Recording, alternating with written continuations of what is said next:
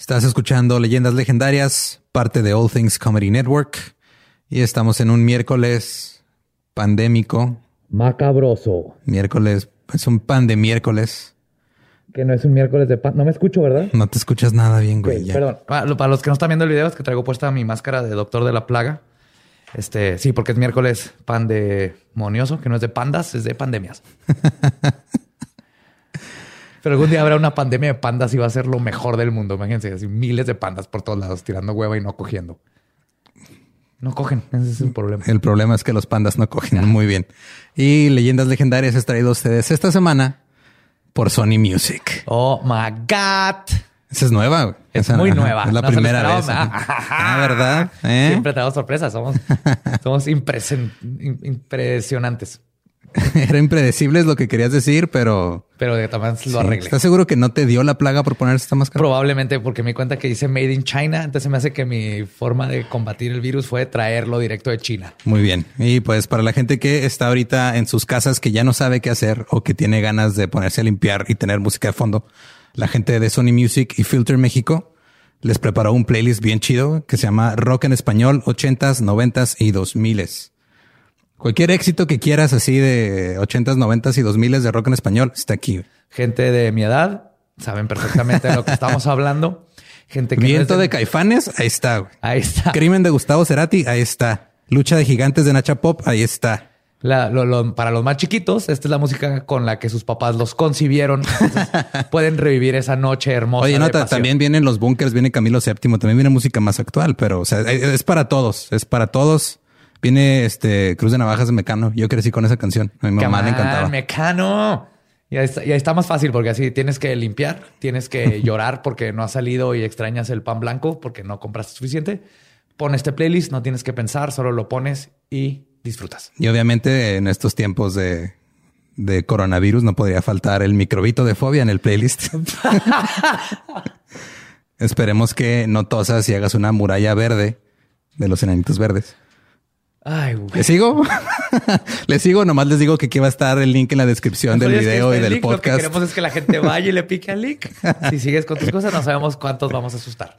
Pues este, chequen el playlist, la neta está muy chido. Aquí les dejamos el link en la descripción del episodio y este, si lo están viendo en YouTube, también va a estar ahí en, el, en la descripción del video. Muchas gracias a Filter México y a Sony Music por patrocinar este episodio de Leyendas Legendarias. Y ya saben qué música ponerse para escuchar para limpiar. Y tenemos un, otro pequeño aviso. Eh, el Rose de la Hora Feliz ya está a la venta. Si quieren ir a ver cómo nos insultamos entre todos como hermanos, vayan a horafeliz.mx. Sigan los pasos para comprarlo. La neta vale la pena. Este, cómprenlo. Eh, porque pues la neta pues de ahí vamos a cobrar. Entonces, sí, exactamente. Tiren paro. Eh. Ayúdenos. Es de donaciones. Entonces, es de donaciones. o sea, no tampoco es, no está caro, está chido y la neta vale la pena. Honestamente, no porque hayamos participado, pero es de los contenidos de comedia más chidos que he visto en internet en México. Y, aunque sea nomás, si nomás son fan de nosotros, le, vale la pena. Vale la pena vernos ahí y lo que hicimos y cómo convivimos con todos. Sí, vayan ahora a feliz.mx, ahí lo pueden comprar. Y por último, este, sé que algunas personas estaban preguntando ahí en, en, el grupo y en, y en las redes. Eh, los episodios ya no se están subiendo a Facebook. Eh, más que nada porque pues Facebook no es una buena plataforma para el podcast y este los estamos los empezamos a, a subir ahí desde un principio pues para cubrir todas nuestras bases. Pero honestamente este no no nos conviene tenerlos en Facebook pero en YouTube están, están en Spotify, están en Apple Podcasts, están en todas las plataformas de podcast que se puedan imaginar. Este, mejor descárguenlos ahí. Y de hecho nos beneficia más a nosotros que lo descarguen desde esas plataformas que lo vean en Facebook. Sí, y les recordamos también que aunque no nos vean en YouTube, pónganle suscribir y piquen en la campanita. Eso nos ayuda también muchísimo. Y creo que después de todo eso eh, y esta, esta distancia que estamos manteniendo. más. Mira. Eh, ¿Eh? casi, Susana a distancia, no, no es Susana, es Carla a distancia. Carla es un poquito más chaparrita, es una Carla a distancia. Y eso que el de los chistes Carla malos soy yo, ¿verdad? Ok. Ajá. ¿Y tienes algo más que agregar? No, eso es todo. ¿Ya hoy no vas a toser al micrófono? Espero que no. Si, si llego a toser, estoy bien, no tengo todavía esa madre. Me estuve enfermo. Todavía traigo flemas que tengo que echar y de niño no aprendí a echarlas. Este, así que no, no se preocupen si llego a toser. Muy bien, los dejamos con el episodio 57 de Leyendas Legendarias.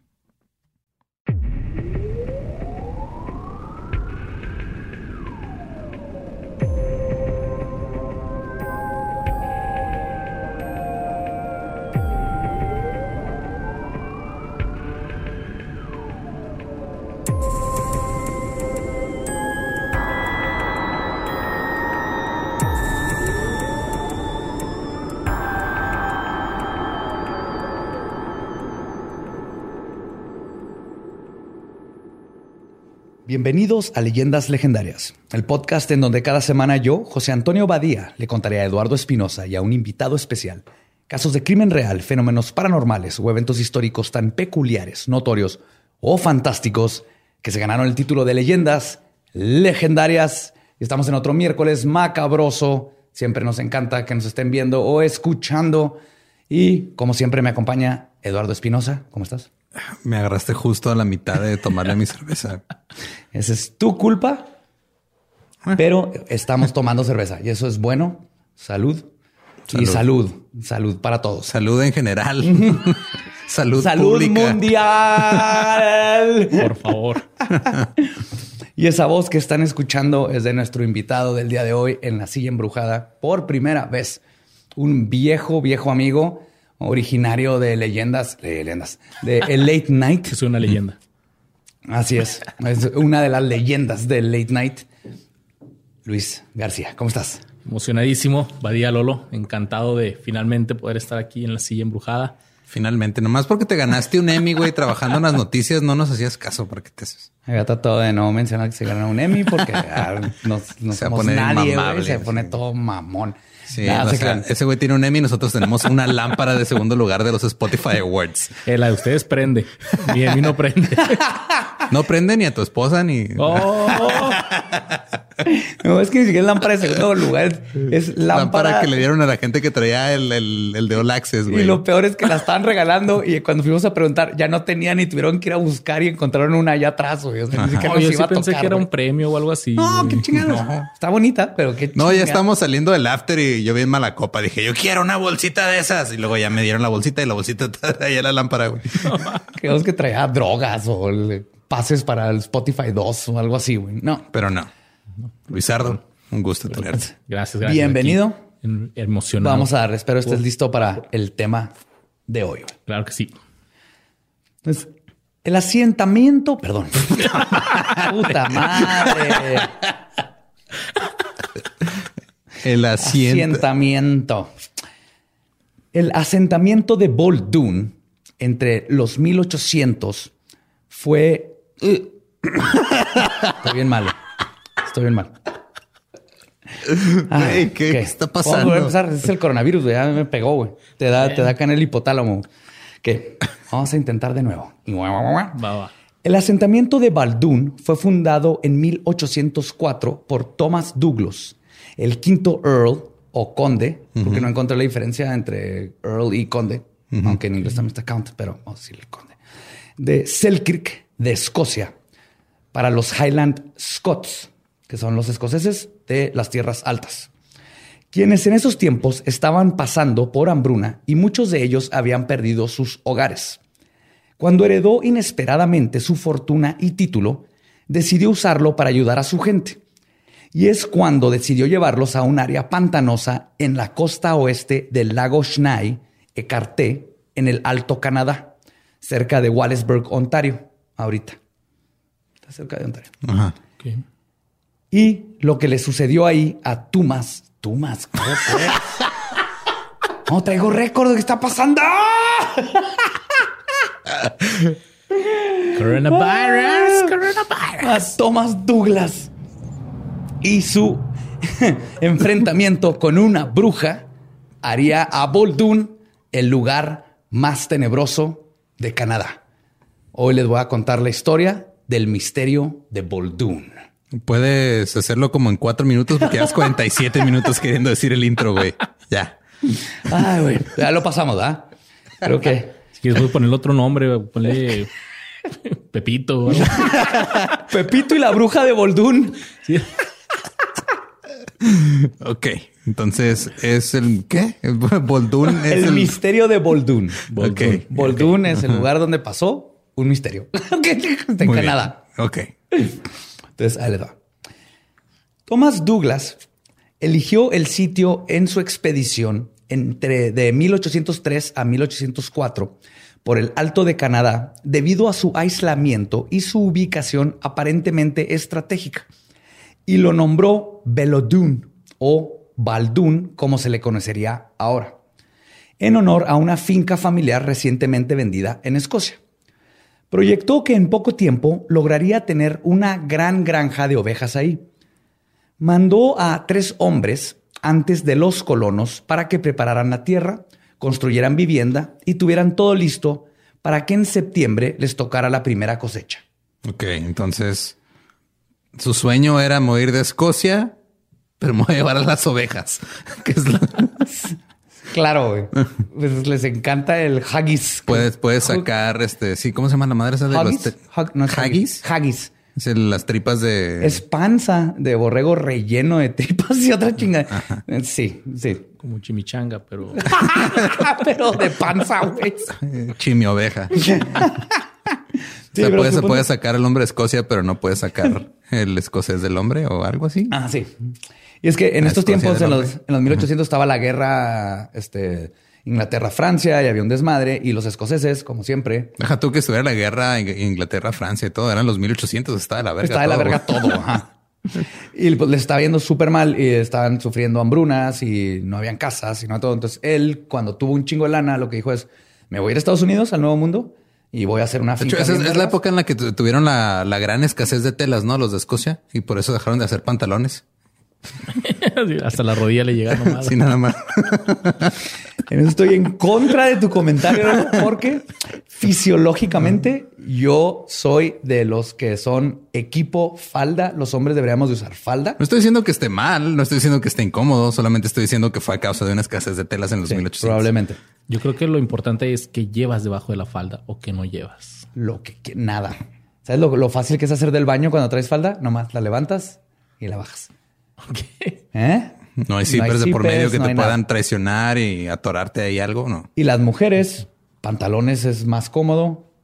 Ahorita leggings y todo eso, pero fisiológicamente los hombres, ahí la cagamos los hombres en, en estas fechas. 1900 fue más bien en los tiempos victorianos. Entonces, me eh, desviaron horriblemente.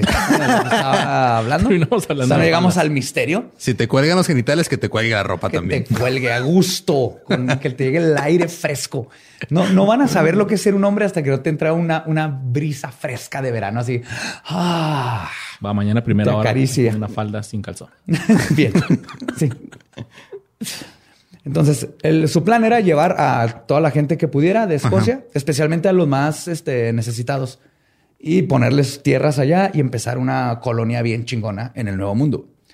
Entonces manda a estos tres hombres primero para que empiecen a organizar todo y luego ya él mientras está haciendo negocios y él este, Sí, anda agarrando gente. dando volantes y todo.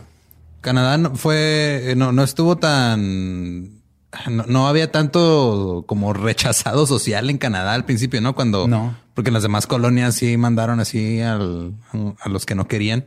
Canadá era más nice, porque aparte era, era más feo en el sentido de temperaturas. inhóspito, Más ajá. inhóspito, esa era la palabra. ajá. Era más inhóspito, entonces iba gente más preparada y todo porque tenía que sobrevivir. Sí, no, es de Eso que, ah, sí, vamos a colonizar Estados Unidos, manda prisioneros y a los cuáqueros que no aguantamos acá, vamos a... A matar a todos los que viven en esas Ajá, tierras, vamos a con- quitárselas vamos a conquistar Australia, tú- vamos a hacerle una cárcel gigante, güey. O sea, y luego no- madrear las tierras donde estamos porque nos vale verga todo lo que hicieron aquí la gente que ya estaba. Pero el problema, cuando mandó a estos tres hombres, que junto con ellos también mandó, como buen escocés, siete barriles de whisky. Para cuando arribaron los primeros 102 colonos el 19 de julio de 1804, los tres pioneros no habían hecho ni madres, güey. No tenían nada hecho. Tenían que tener tres casas eh, construidas. No. Tenían que haber sembrado. No, No. no eran mexas, güey. Güey, absolutamente nada estaba construido. Uno de los tres había muerto de congestión alcohólica, güey. Y no quedaba ni una gota de whisky, güey. Se mamaron siete barriles de whisky en meses. Pero como dices, claro, es como si el- agarras a tres maestros y les dices, a él les va 82 mil caguamas, construyame una casa. Cuando regreses van a estar muertos y tú eres el responsable. No puedes hacer eso. Aún así, los colonos, con toda la mejor actitud, usaron las velas de los barcos para hacer carpas y comenzar su nueva vida. Thomas había comprado de Detroit cinco pares de bueyes de trabajo, 50 ovejas y 5 mil libras de carne de res. También importó carneros merinos españoles, son conocidos por su lana, que eran famosos por eso y por ser muy fáciles de criar. Y de otras partes de los Estados Unidos compró 20 vacas lecheras, además de suficiente semilla para sembrar amplios cultivos e incluso lo necesario para comenzar una destilería. Porque escocés. Porque claro, o sea, porque ya es que ya no tenían whisky, güey, tienen que hacer más. todo, tienen que empezar de cero, hijos de puta. ¿Y qué fue de esos tres güeyes? O sea, uno se murió y los otros. Y los otros dos ahí se quedaron en la colonia, güey. Sí. De hecho, uno lo, hicieron como este el pues, ayudante del, del capataz, Pero sí, uno se murió de congestión alcohólica. Qué buena forma de morir. El problema ahora fue que cuando Thomas visitó Baldoon al año anterior los niveles de agua de los lagos y ríos cercanos habían estado en mínimos históricos. Cinco o seis pies, son casi dos metros, menos profundos de lo que serían en los próximos 30 años. Ok. Entonces, cuando él fue a visitar, todo se veía súper, súper chido.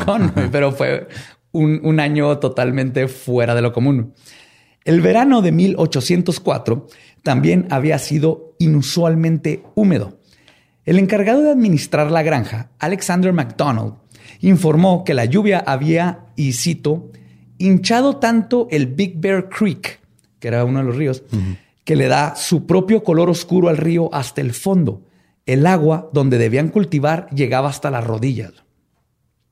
Era lo suficiente desafiante cultivar un sitio bajo, pero el trabajo de drenaje que era necesario en septiembre estaba bastante más allá del poder de los colonos comunes. Y con el agua y la humedad vienen los mosquitos y la temporada de malaria que cobró la vida de muchos. Aparte llegaron justo en el tiempo más culero. La constante lluvia que duró de julio a octubre atrasó la construcción de las 14 casas que necesitaban y las dos que lograron terminar fueron inundadas. este es de esos momentos donde como ser humano dices, ¿Cuándo, cuando ya digo a la verga? Güey? Ya valió verga. Creo que con la malaria. Empezando por la malaria, dices ya. Empezando con los tres güeyes que se chingaron tu whisky. Creo que lo justifica. Fue mi culpa. Estoy un pendejo. Le he mandado tres. Tres barriles. Siete barriles de whisky. No te a pensar. Pues la mayoría de los borregos se movieron tierra arriba para evitar el agua y fueron devorados por lobos o picados por víboras y murieron, güey. y los que lograron sobrevivir se enfermaron de scab, como costra. Ajá. Que es como sarna, ¿no? Es como, un tipo de sarna. Ajá. Que es una enfermedad de la piel que saca una costra amarilla y hace que los borregos pierdan su lana. Uy, Estos borregos, marenos españoles bonitos valieron verga. Se quedaron sin dinero. Mira, no siempre se puede ganar una comedia. Acepto mi derrota. Güey, me da un chingo de lástima este. Apenas empezamos, güey. no llegamos a el, al, meollo del asunto, güey. Bad luck, Douglas. Sí.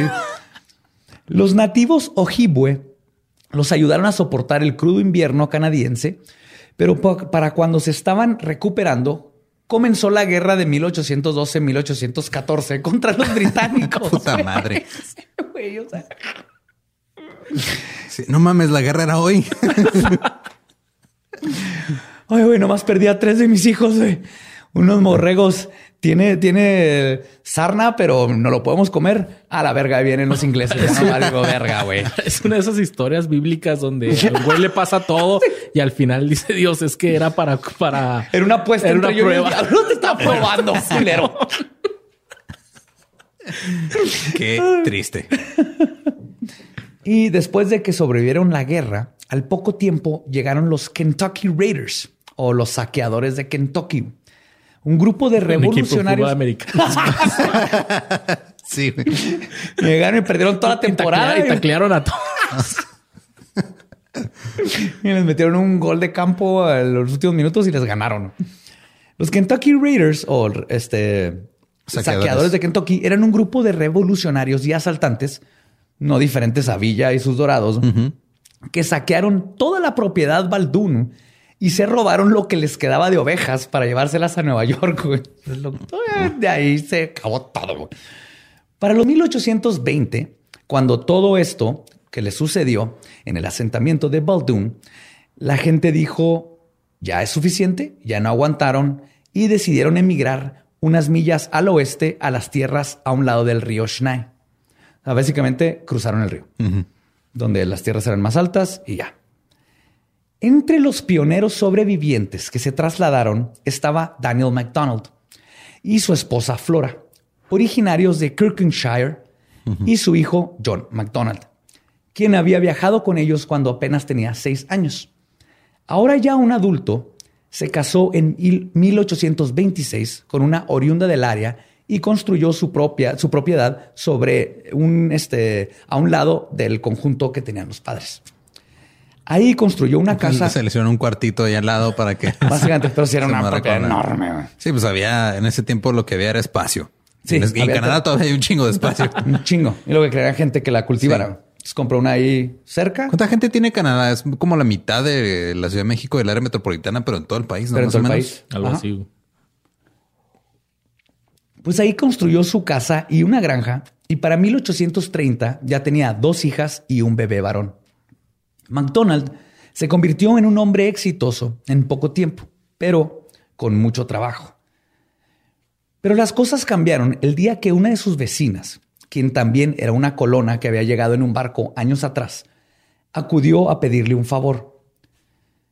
Solo una fuente que encontré le pone nombre a la vieja viuda bruja, que era la vecina de McDonald, y la llaman Buchanan. Buchanan. ¿No Buchanan's como el whisky? No, pero ya desde es mal augurio. Sí, sí, sí. no, trae nada bueno el Buchanan. Nunca, jamás. ya, ya, ya nos dimos cuenta. Esta, esta, madre es peligrosa, hay que cuidarse. Entonces, eh, nomás una fuente se crea Buchanan, los demás en el libro original que leí, que es Por favor, dime que tenía este, varios hijos de diferentes La vieja viuda era una madre. Era la primer buchona de la historia, güey. La bruja buchona, güey. Así le voy a decir, la bruja buchona. Tenía aquí todo uno chorreterno y todo. La bruja buchona. Es la bruja buchona. Así le vamos a hacer. Pues sí, las uñas largas ya las tiene, ¿no? No puede escribir a máquina. Y es madre soltera, güey, de hecho. no, digo, las madres solteras, todo mi respeto. No, no, no, por, por, lo buchona. Ah, ok. Lo que sí confirman todas las fuentes es que vivía con sus dos hijos y una hija. No eran buenas personas, pero eran notables y describen a toda la familia como, y cito, tenían un aire hosco y resentido y pocos amigos. Y por esta insociabilidad dentro de un pueblo pequeño, la vieja bruja puchona era muy poco popular con todos sus vecinos. Una propiedad aledaña a la de McDonald fue puesta en venta y él rápidamente la compró. Pero la vieja viuda, conocida por el pueblo como la bruja del pantano, conocida ahora por nosotros como la bruja buchona. Bruja buchona. La buchona del pantano. Yo le he puesto bruja pantanera y casi nada. La bruja pantanera. Ajá. Me gusta más bruja buchanera. La buchona del pantano. La buchona del pantano. buchona pantanera. Llegó un día la bruja a la puerta de McDonald y le pidió que si la dejaba comprar a ella la propiedad para dársela a sus hijos. De forma educada, McDonald se negó, pero la bruja pantanera comenzó a insistirle al grado de que McDonald empezó a perder la paciencia. Y poco a poco se tornó mal educado hacia la señora, al punto de que la bruja dijo, y cito, John McDonald, te arrepentirás el día en que te metiste conmigo. A lo que John contestó, riéndose, y luego diciéndole, y cito, vieja loca, regrésate a tu pantano. La transacción terminó ahí, o por lo menos eso es lo que McDonald y su familia creyeron. El primer evento ominoso que parecía haber sido el primer presagio de las cosas por venir fue documentada en la bitácora de un barco que pasaba por la costa y logró ver una nube que describen como del tamaño de la misma casa, la cual soltó una estrenduosa tormenta sobre la propiedad McDonald, McDonald y solo sobre la propiedad. Es cuando ya sabes que algo está mal, ¿no? O sea, cuando, cuando el estereotipo de un mal día la nubecita arriba de ti y nada más arriba de ti y ya es cuando sabes que ya valió verga. Eh, eh, Eran los, los 1800, todavía no inventaban Snoopy, ¿no? No. todavía no sabían de esa.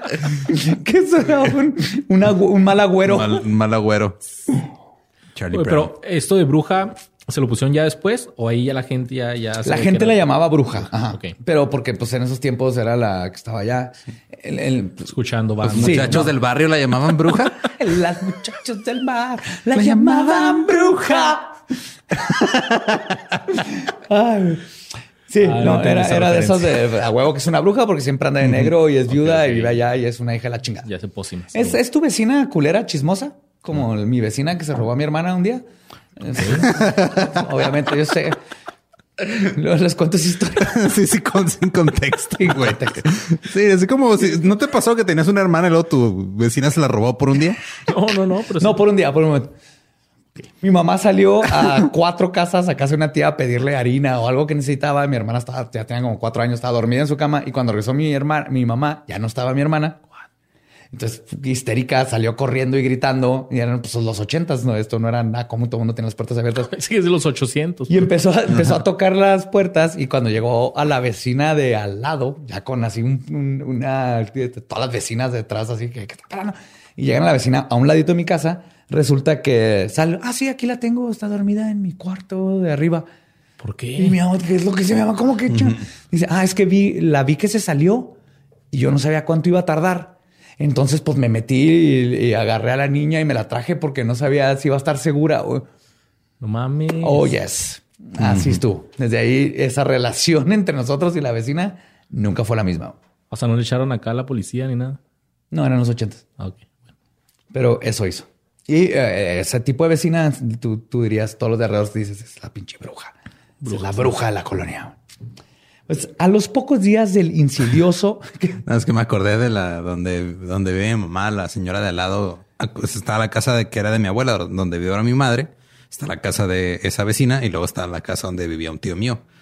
Entonces la vecina esta nunca limpia las, este, su patio y está hasta tiene una capa así completa como de mierda de perro, perros grandes y el olor se pasa a todas las demás casas. Entonces le echó la culpa a mi tío de que mi tío agarraba las popós de los perros de mi tío y las echaba por la barda, güey. Ah, sí, porque eso, es- eso es común. Eso es, eso es lógico completamente.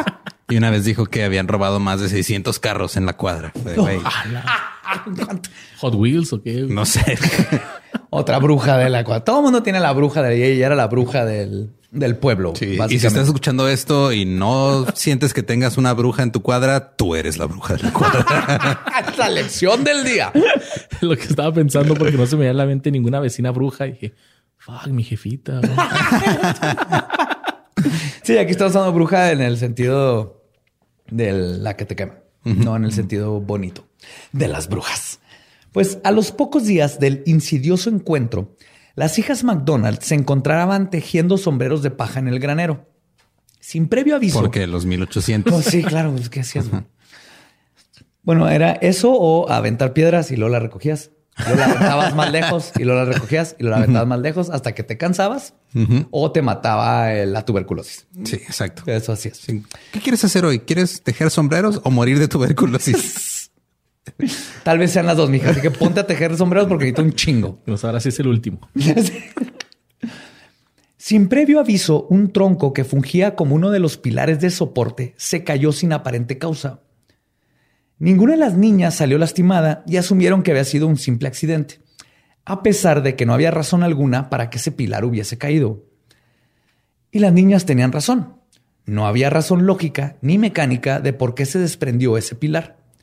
Así como tampoco hubo razón de que otro pilar se derrumbara y al poco tiempo un tercero casi les cayera encima. Con este último evento decidieron que algo no estaba bien y pararon lo que estaban haciendo con los sombreros un ratito, pero luego se dieron cuenta que los sombreros no se tejen solas, solos, entonces siguieron tejiendo. Esos sombreros, esas, esas cabezas no pueden mantenerse descubiertas porque son los 1800. Alguien tiene, entonces empieza la revolución industrial. No, Esos todavía niños no están ganando el mínimo. Están ganando educación. Está- Están, están ganando experiencia laboral Se van a poder retirar a los ocho años y morir a los nueve. No, yo cuando estaba niña se nos quedaron tres pilares y estaban terminados mis gorros.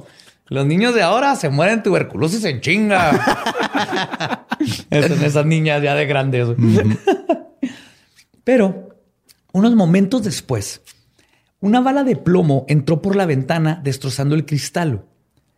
Las niñas, atónitas, se abrazaron justo cuando todo un bombardeo de esferas de plomo comenzaron a azotar el granero, como si un pelotón de soldados estuviera asaltando el lugar. Las niñas corrieron hacia la casa del vecino L. A. McDougald de Wallesburg. Después de escuchar a las niñas, les dijo que se quedaran en su casa y fue a revisar la granja, la granja McDonald. Al llegar, se percató que estaba completamente sola. No habían rastros de que alguien hubiera estado ahí. Mucho menos un pelotón de soldados. No escuchó ni, o sea, en la, fue a la granja McDonald, no escuchó ni el mumu ni el...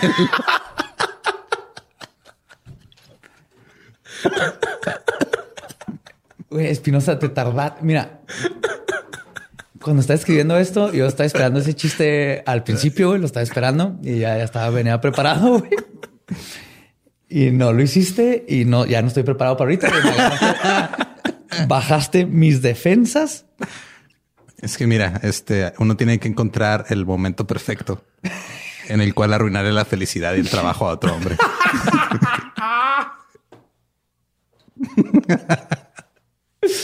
No, no encontraron ni el miau miau, ni el miau miau miau, ni el, pelotón fantasma que disparó al granero.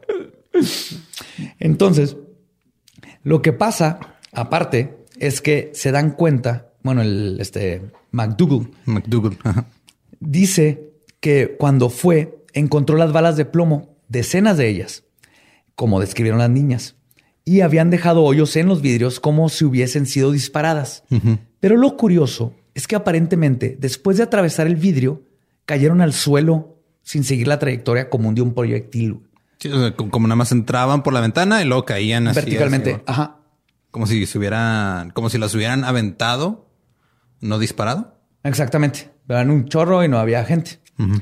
Varias personas del pueblo, al enterarse de lo ocurrido, acudieron a la granja a pedir comprar las esferas de plomo, algo que la familia McDonald no se rehusó. Y ahorita hay muchas de esas esferas en todos Estados Unidos. Como souvenir, así. Como souvenirs. Sí, exactamente. Tipo Roswell. Más de brujería, menos de aliencitos. Ah. Después de eso, varios días pasaron y no se reportó más actividad. Hasta que una noche, más o menos a medianoche, la esposa de McDonald lo despertó. Alguien estaba caminando en el piso de abajo, donde se encontraba la cocina. Parecía como si marchara de un lado al otro del cuarto. Los pasos seguían un patrón muy mesurado. Se detenían y a los pocos segundos comenzaban de nuevo. Como si estuviera marchando adentro de la casa. Como buen esposo presionado por su esposa para ir a investigar, McDonald bajó a la cocina, abrió la puerta estrepitosamente y para su sorpresa no encontró a nadie y el extraño marchar de pies fantasmas continuaría despertándolos por varias noches. Solo que cada noche los pasos iban moviendo de lugar. De la cocina pasaron a la sala, de la sala a las escaleras, y finalmente los pasos eran escuchados llegar hasta la puerta de las recámaras, donde parecía que alguien estaba a punto de abrir la puerta de la alcoba solo para parar y comenzar el marchado de regreso. Atormentando a toda la familia de esta manera por semanas. Estás jetón y es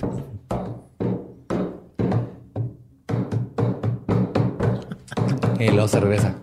Sí. El flanco izquierdo. bueno, con la derecha. ¡Ya! Regresando a toda la familia a la primaria. Psicológicamente, donde valieron verga. Por si este horror familiar no fuera suficiente, las balas de plomo continuaron hasta que la casa no tenía un solo cristal que no estuviera destrozado.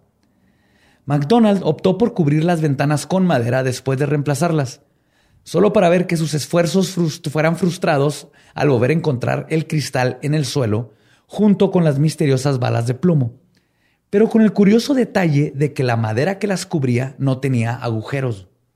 O sea, ya vilmente por dentro estaba. Sí, de alguna forma no dañaba la madera, pero sí rompía el cristal y lo volvían a caer. pa. Están así todas pegadas en la ventana. Entonces, de romper madera, que madera, cristales. Después de, que las balas comenzaron, este, después de un tiempo, comenzaron las piedras. Igual que con las balas, la casa comenzó a ser azotada por piedras de río. Para este punto, los extraños sucesos que rodeaban la granja habían llegado lejos en las noticias y varias personas de los alrededores habían viajado a ver si podían ser testigo de los embrujos. Uno de estos protocazafantasmas era Neil Campbell, quien se presentó a la familia y se declaró como alguien que era experto en el tema y que podía ayudarlos a terminar con lo que los aterrorizaba. Esa película ya la vi. güey.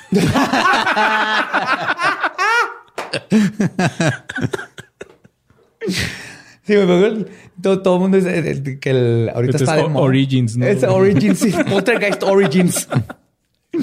Todo el mundo cree que es nuevo todo esto de cazafantasmas y Ah, no, es más- no, es súper viejo. Hombre, todo el mundo le mamaba este desde el principio de los Sí, tiempos. de seguro llegó Neil Campbell montado en una cabra también sin mangas, ¿no? O sea, Con una ouija egipcia. Pero entonces la raza lo estaba tomando buen pedo, así como que, ah, mira, ahí eh, espanta, sí, vamos sí, a claro. ver. Es que, o sea, que darnos cuenta, 1800, 1900 todavía. El- no había Netflix, no había. Amazon Prime, no había nada, güey. ¿no? Y la, y la magia del esoterismo era algo muy vivo, era algo del día al día. O sea, antes era común decir, no, pues aquí, aquí hay un fantasma, pues hay un fantasma, ya. No lo cuestionaban, ¿no? No, no, no caían en ese de que es el diablo, No. quemen todo. No, no, era, la- están pasando cosas raras, vamos a ver qué está pasando, porque pasan cosas raras, porque todo el mundo le pasaban. Y era común y no, no, no lo, no lo quitan de su mente. Entonces estas cosas era de, ah, no mames, allá está pasando algo, vamos a ver qué pedo. ¿Sí? Va. Sí, están vendiendo Bonais. Yeah. Entonces, este protocazafantasma, Neil Campbell, llegó y les dijo que les podía ayudar. Y la cosa que más él este, hablaba era que él estaba seguro que él iba a dar con lo que los aterrorizaba, ya que estaba más que seguro que todo era alguna forma de charlatanería. En cuanto terminó de dar su presentación, una piedra se estrelló por una de las ventanas y golpeó a Campbell en el pecho, lo que causó que sangrara. What? Sin perder el porte, pero visualmente agitado y pálido y con sangre apareciendo en su camisa. Este Campbell tomó la piedra, salió de la casa y la aventó al río. Solo unos minutos después, de nuevo dentro de la casa, la piedra volvió a golpearlo en el pecho. La roca aún estaba mojada. Así, Tú dices, la roca aún estaba mojada. Yo me imagino a Dwayne Johnson aceitado. me fui por un lugar muy, muy raro, güey. No sé por qué esa es mi primera, mi primera imagen mental, pero pues, esta cuarentena te está... Sí, güey, me- Hijo, deja de ver este, el- películas de... no puedo. Ya, ya vi Baywatch como 13 veces. Ni siquiera es una buena película. Deja de ver cómo se llama la de la de los dientes, ¿no? En la edad de los... No, no. Pues cuando pasa esto, comenzaron a marcar las piedras antes de regresarlas al río. Y sin falta, piedra que era lanzada al río regresaba a la casa con todo y la marca. O sea, y lo seguía puteando al güey. Sí, o sea, la- después... Ya, puto. ¡Ah, güey! ¡Ya, güey! Es, es el origin story de Edgar. Ok.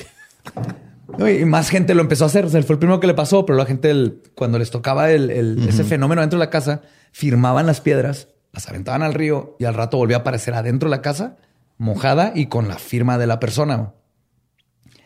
Otro testigo que pudo dar veracidad de lo que estaba sucediendo en la granja fue W.F. Fleury de St. Clair, quien vio personalmente cómo la cuna del bebé comenzó a mecerse por sí misma.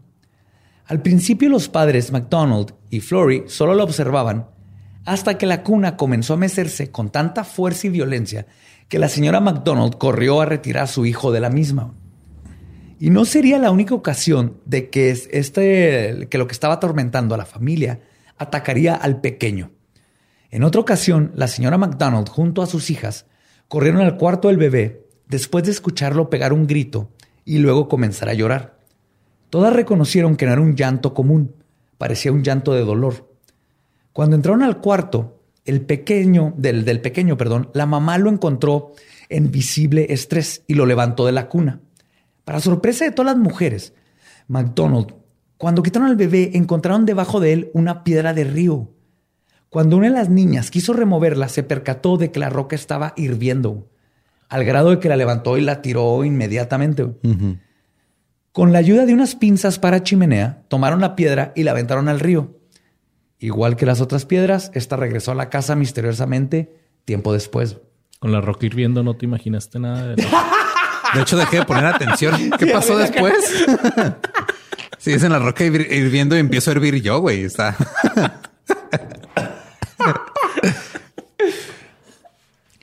Una cantidad grande de testigos, los cuales firmaron una declaración jurada, vieron un día cómo la casa fue apedreada por pequeños objetos que cayeron del cielo.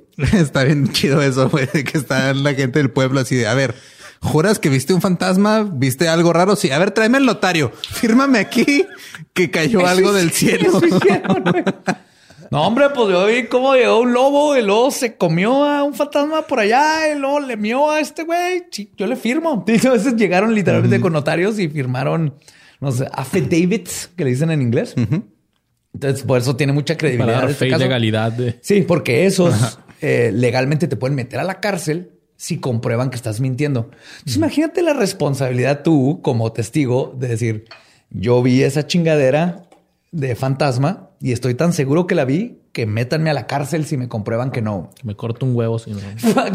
así. Así. me pongo una roca hirviendo en el huevo si no. Pues vieron cómo un día la casa fue apedreada por pequeños objetos que cayeron del cielo, como si estuviera lloviendo. La casa está toda desmadrada, ¿no? Sí, era un desmadre la casa, güey. No tenía vidrios, tenía lleno de maderas donde iban los vidrios, le caía todo, güey. Y esto es apenas de afuera. Cuando acudieron a investigar, se percataron que eran plomadas para la red de pesca. Ah, sí, de las, de las chiquitas que van en las orillas de la red. Ajá, ¿has visto cuando pescan todo alrededor tiene plomo? Los, pesos, para, que se, para que se hunda. Lo más inverosímil de esto, además de que cayeron del cielo, obviamente, es que cuando fueron a sacar la red de pesca de la familia que tenían en el río, ni una sola de las plomadas estaba puesta. Y las plomadas se tejen con la red. Para quitarlas es necesario deshacer la red y un pescador con experiencia tardaría horas en hacerlo. Sin contar el que estaba adentro del agua, que es... Malburía solo, ¿qué hice? no, no. No, es que estoy, o sea, tú dices plomada, yo pienso, yo pienso en ungüento y no, ya no.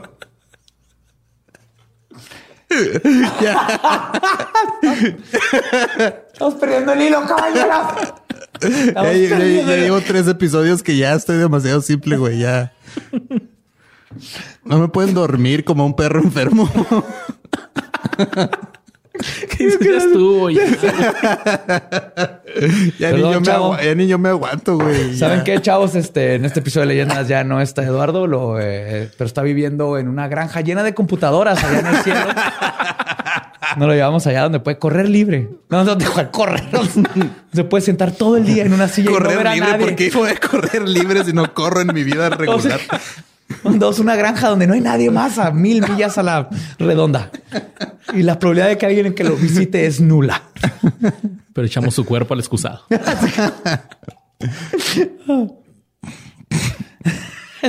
Cada madre. ok, entonces la red no tenía sus plomadas. Va. Ni sus cremas, ni, sus cremas, ni sus Ni su concha nácar, güey. No, se sacaron un chingo de concha nácar, güey, con la red, pero...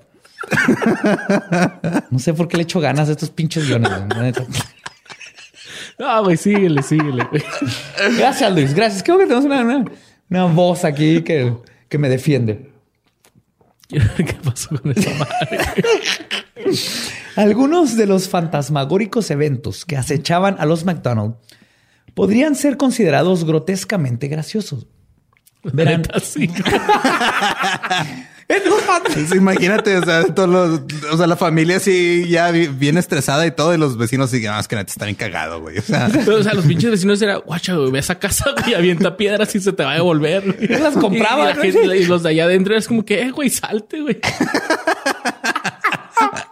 ¿Tú quién eres? Oye, me estoy bañando, güey. No, o sea, tira paro. Y no nomás vecinos, empezó a llegar gente de todo alrededor, güey, a ver qué pedo. Sí, o sea, es como sales y está el Carlos Trejo ahí en tu, en tu cocina aventando piedras. Güey. Es más probable que te encuentres a Carlos Trejo fumando piedra en tu cocina.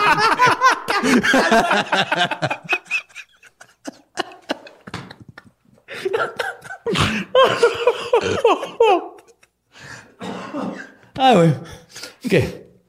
Verán, en una ocasión y enfrente de nuevo de numerosos testigos, después de darle su plato de comida al perro, un cucharón de sopa se levantó por sí solo de entre los trastes sucios y se movió flotando hacia donde estaba el perro. Y luego comenzó a golpearlo. Hasta que el pobre animal chillando corrió despavorido de la casa. Eso parece acá como en los Looney Tunes que uno se echaba pintura invisible, güey. Se podía pegarle al perro. Güey, ¿cuáles lunitos veías tú que le pegaron a un perro? Güey, no me acuerdo cómo se llama el perro. güey. Los mismos que tienen un episodio donde chingaban japoneses. Los Looney Tunes eran súper racistas en su tiempo, ¿eh? sí. Entonces, sí, Firulais ya le tocó, güey. También los platos de la casa se elevaban y bailaban en el aire, güey, sostenidos por manos invisibles y lo volvían a bajar. Y en una ocasión, muy parecido a los eventos del poltergeist de Pontefract, una tetera se elevó, vació todo su contenido de té en el piso y luego se regresó a su lugar. güey. Así nomás como un chingas a tu madre. Con permiso. Sí. No, no es un chingas a tu madre, es un chingate.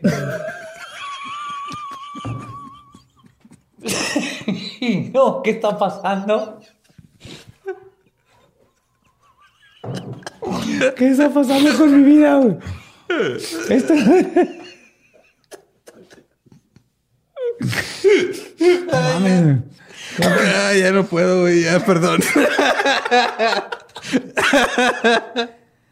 La neta, después del episodio 50 ya es Super Mamallín 2, güey. Ya subiste de nivel, güey. No mames. Ay, No, güey. es- es- estos chistes no significan que ya sube de nivel, güey. Significan que ya me estoy volviendo loco, güey. Ya, ya no sé qué está pasando, güey. Es un grito de desesperación. Está pidiendo ayuda, güey. Y No lo notamos. A ver. Una tarde, un paisano de Escocia, recién llegado de Nueva York, llegó a la puerta de los McDonald's a pedir asilo por unos días en lo que encontraba trabajo. En estos tiempos, la llegada de un extraño a pedir ayuda a tu casa era visto como un enviado de Dios y una bendición. Era así como, sí, era así como la oportunidad de, ah, me mandó Dios a este. Sí, de hecho, hay, hay historias de, este, de vagabundos que sabían ese pedo de ciertas culturas que eran así y abusaban de eso. Entonces, así un vagabundo llegaba a una casa, lo trataban bien chido y luego iba y le decía a sus compas vagabundos, oye, la, la familia de aquella granja, güey, te va a dar de comer bien chido, te puedes quedar ahí unos días. Y había, o sea, tenían como su, su recorrido, se iban así de pueblo en pueblo. Luego, Ya sabían a dónde llegar. Ya sabían a dónde llegar. Sí, porque para- ellos lo veían como, ah, este, esta persona me la mandó Dios, eh, es un feligrés. Que, pues, Entonces, si yo lo trato bien, me va a sabe si bendecir a mí. es- Es Dios, no disfrazado. Ajá. Bueno, Alanis. Morissette. Alanis Morissette es Dios. Ajá. What if what? No, un asesino en serie y de seguro un chingo de crímenes que no sabemos pasaron porque dejaban entrar a gente creyendo que era una bendición. Así es. Todavía pasan muchas cosas y dejas entrar bendiciones.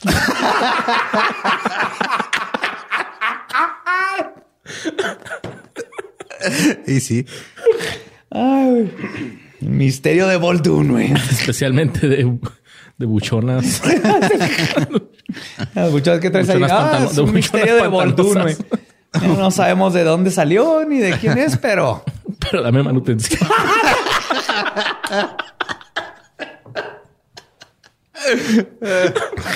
Ay, güey. ¿Qué? Ah. Antes de decirles que sí se podía quedar en la casa, le explicaron las cosas extrañas que estaban sucediendo. El extraño les aseguró que después de todo lo que había pasado, desde cruzar del Atlántico y todo, nada podía ser peor.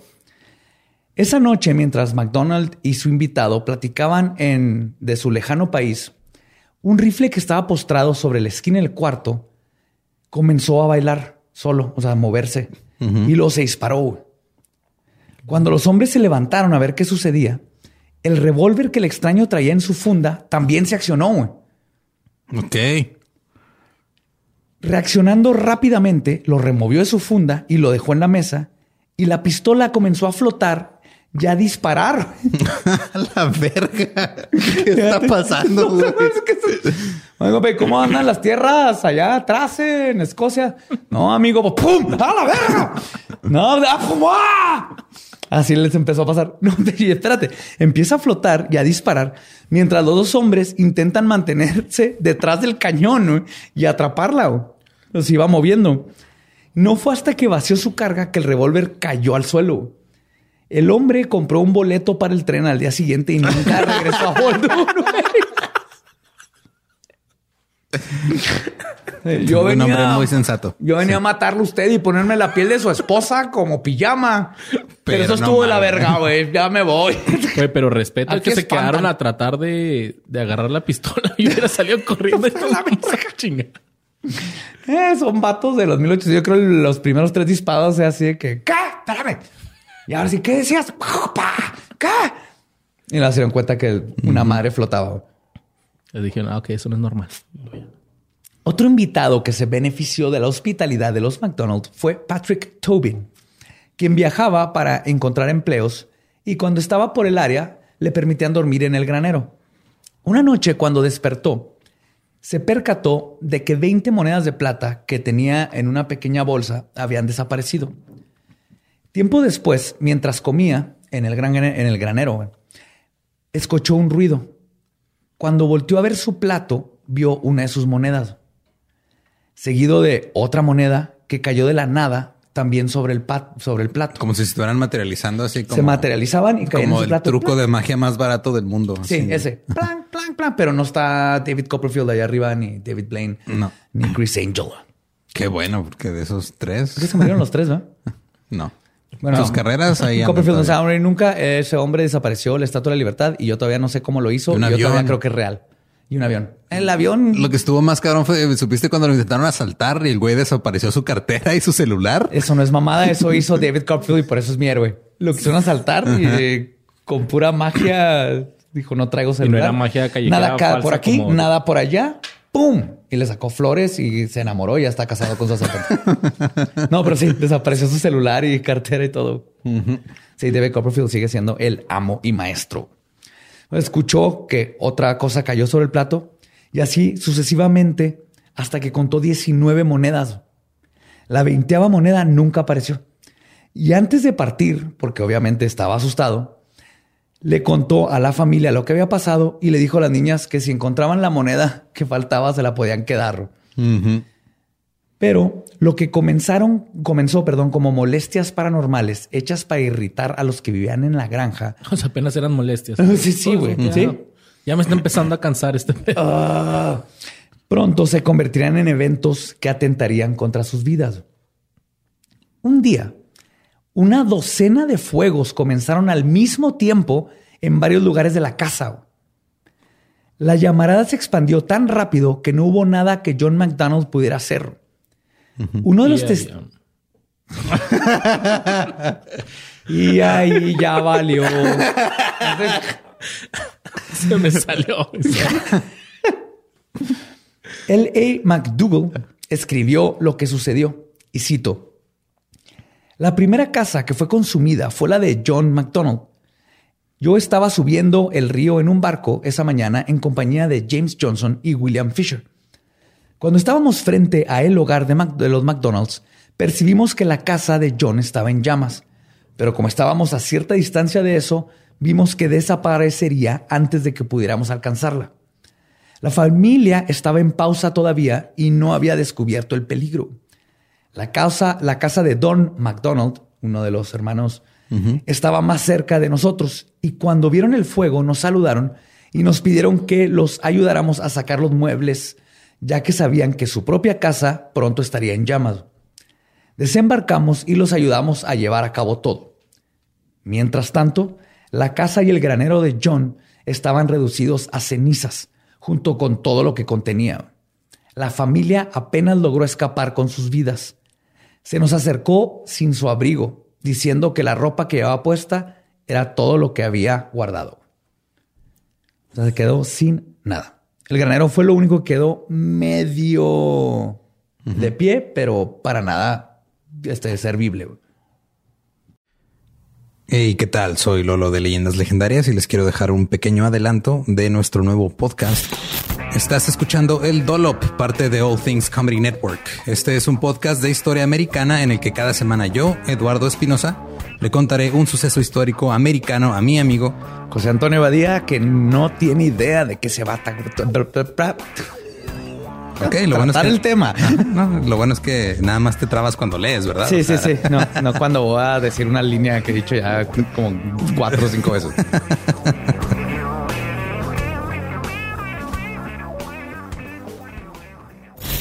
De joven comenzó a trabajar en barcos y en 1816 fue capturado por el pirata Jean Lafitte en la costa sur de Texas. Güey, ese será mi sueño. Ok, top uno, que me secuestren este, extraterrestres. Número dos, tiene que ser que me secuestren piratas. Estén pendientes y suscríbanse a El Dolop. Habiendo perdido todo, John estaba desesperado. El señor Isaiah Brown de Chatham les ofreció asilo, pero pronto se dieron cuenta que lo que fuera que había aterrorizado a la familia y quemado su patrimonio no se había quedado con la ceniza. La primera noche en casa de Brown, mientras se calentaban alrededor de la chimenea, las ya conocidas y odiadas piedras comenzaron a pedrear a todos los presentes. Brown escribía en su declaración jurada que después del incidente le pidió a los McDonald's que con la pena, pero dejaran su hogar. Sí. Sí, pues, el primer noche les dijo, ¿sabes qué? Están cayendo piedras, ya se metió el Carlos Trejo otra vez, güey. dijo mi mamá que siempre no. sí, dijo mi mamá que siempre no. Obtuvieron asilo en la casa de Dan McDonald, donde cuadrillas de ayudantes hacían rondas para parar los fuegos que también comenzaron a infestar la nueva casa. Los o sea, tenían su propio cuerpo de bomberos amateur ahí en la casa. Básicamente, pero el chiste o sea, era no dormir, estaban nomás viendo y platican cómo veían humo salir de algún punto de la pared. Y pues, se veía la pared sólida, pero de madera, ¿no? Pero veas el humo.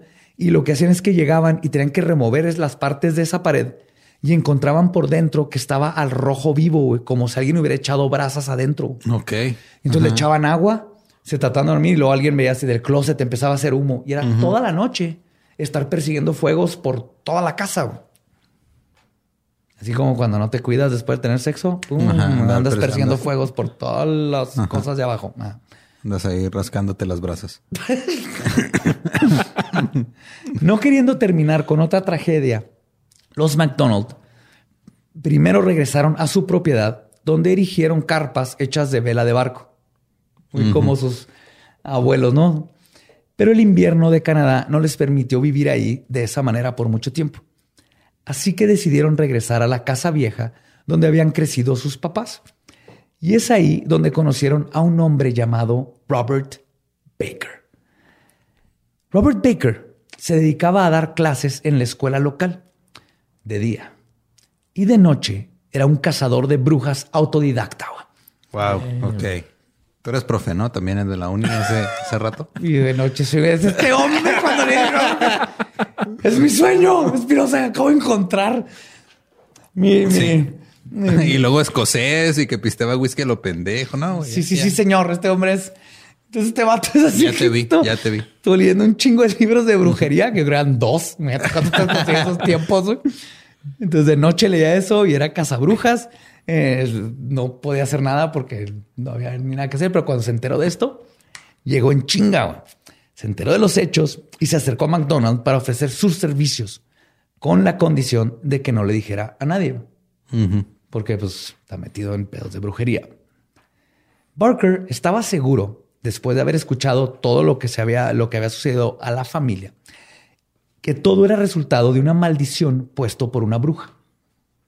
McDonald, sin ninguna otra opción, accedió a dejar que Barker investigara. El brujas fue a la casa donde todo comenzó y después de analizar el lugar y él mismo ser testigo de las apedreadas, aun cuando ya la casa estaba hecha mierda, terminó convencido de que se trataba de un maleficio. Lo primero que hizo fue llenar lo que quedaba de los cimientos con sigilos y palabras de protección contra el hechizo de la bruja. Lo mismo hizo con la casa donde estaban ahorita viviendo los, los McDonald's, en la casa original. Pero lo que el astuto cazabrujas Barker no contempló después de hacer sus exorcismos era otro peligro que acechaba esas tierras. Quizás más aterrador que la misma bruja del pantano. Las autoridades británicas y una orden de arresto.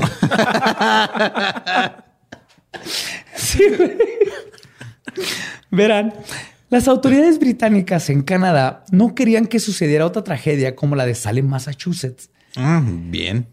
La brujería y sus ramificaciones estaban prohibidas en Canadá. Así que tenían un protocolo contra cualquier persona que hiciera o combatiera la brujería. No por brujas, sino para evitar que comenzaran un pánico masivo y empezaran a ahogar y quemar gente. Claro, Bravo, Canadá. Sí, sí, Canadá siempre fue, ha sido bastante razonable. razonable. Sí, también sus zapatos chingos.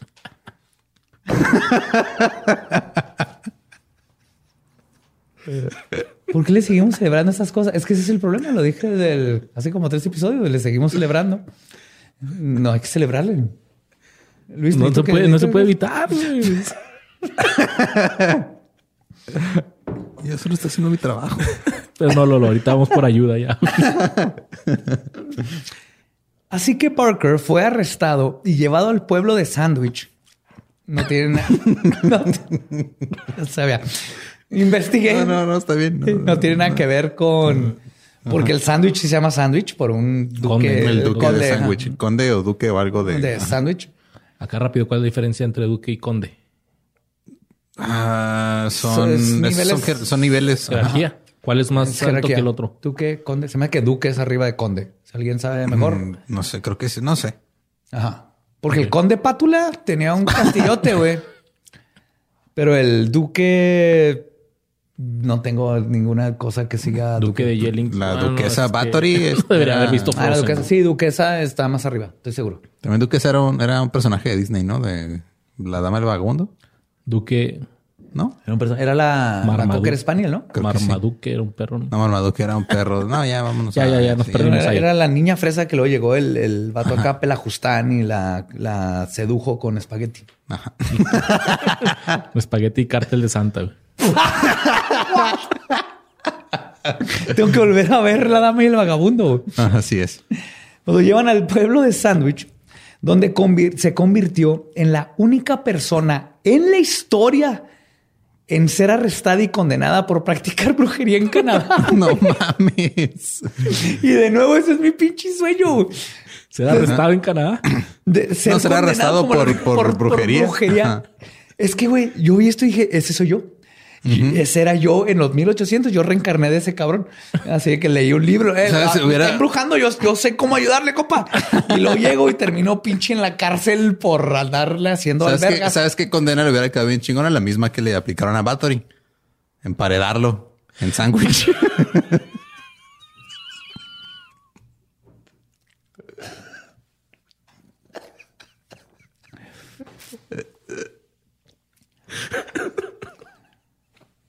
Cada vez que haces esos chistes de Alfredo de 20, 20% de nuestra, de nuestra audiencia, estoy seguro. Perdónalo, Badia, no sabe lo que hace. Ah, lo peor es que creo que sí sé. Ah, no, sí sabe, güey. Nomás no se puede controlar. Si hay psicólogos o psiquiatras viendo esto, mm, creo que tengo Tourette de ¿Qué le está forma. pasando, güey? Hay una enfermedad degenerativa que te haga hacer chistes cada vez más culeros y básicos. Ay, güey. Estoy convirtiendo en cepillín.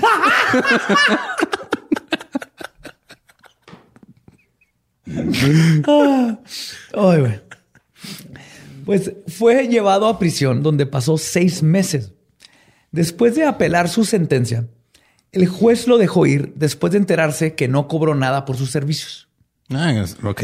Eso fue, le preguntó el juez, eh, ¿cobraste? Y dijo, no, la neta no, nomás andaba ahí como el Badía haciendo pues, pendejadas, ¿verdad? Queriéndome pasar de vergas porque quería ver fantasmas. Y le dijo, ok, si no cobraste, vas para afuera, no hiciste nada malo, nomás no te quiero volver a ver haciendo brujería. Pero a pesar de esto, la reputación del cazabrujas Barker para este entonces quedó destruida. Son seis meses sin trabajar, la familia, todo el mundo lo dijo, ah, este pendejo, porque me creen en brujería, pero dijeron, este pendejo ya está en la cárcel. Y perdió todo. Así que no le quedó otra opción de que huir del área y nunca fue visto de nuevo. Ah. Y ahí terminó la historia de Barker. De tu antepasado. Pero entonces no alcanzó, a, o sea, lo único que hizo fue decir, ah, ok, sí es brujería. That's it. Hizo sigilos y, se y lo arrestaron. Ajá. Digo, eso yo, o sea, llegó y dijo, sí, esto parece de bruja. Voy a poner estos sigilos que aprendí. ¿Qué pedo oficial? ¿Qué pedo? No, este. Es que aquí espantan. espantan. No, vine a por aquí. Mira, le puse ahí un 4, un 6. Ese símbolo es para que salgan los tulipanes porque también se murieron de una vez. No pasa nada, compañero. Es his. Es his. Ni madre la propiedad. Es his. Y lo arrestaron. Así es la autoridad, güey. te, va a chingar, güey. Pensé que era un super plot tuyo aquí en la historia. no, güey. Lo arrestaron en chinga y no hizo nada, güey. Ah, personajes secundarios solamente. Pues mientras tanto, John McDonald ya estaba seguro que lo que estaba embrujado no era su antigua casa, sino él mismo. Un día después de regresar de misa, todos los muebles del piso de abajo de la casa de sus papás, donde ahora habitaban, estaban apilados unos sobre los otros. Y en la parte de mero arriba había una Biblia, como en burla. Y por este tiempo, otra persona apareció a su puerta para intentar ayudar. Su nombre era McDormand. Todo el mundo esas cosas aquí, entonces todo el mundo empieza con Mac. Que dos cosas. McDougall, McDormand, Mac. Mac es, significa hijo de. Entonces es como hijo de Dormand, hijo de entonces tu apellido eres hijo. Ah, yo sé, Mac. Mac de puta. de puta.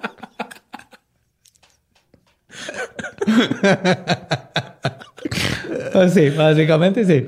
Ok, ok. La segunda cosa que quiero decir es que es horrible escribir nombres en escocés porque te digo chiquito vale más estar picando el shift para mayúsculas. Ok. Porque es primera mayúscula, segunda minúscula, tercera mayúscula. Entonces sufrí, este dedo tiene que descansar. Sí, ya te da la artritis, ya pega, güey. Está cabrón, está cabrón. Que nomás, paréntesis, es como los islándicos que el son. Ah, sí. Ericsson. Ericsson. Hijo de Eric. Los holandeses es el Van, ¿no? Van. Van, por eso mucho van. Ajá, exactamente. Y que en México es el López.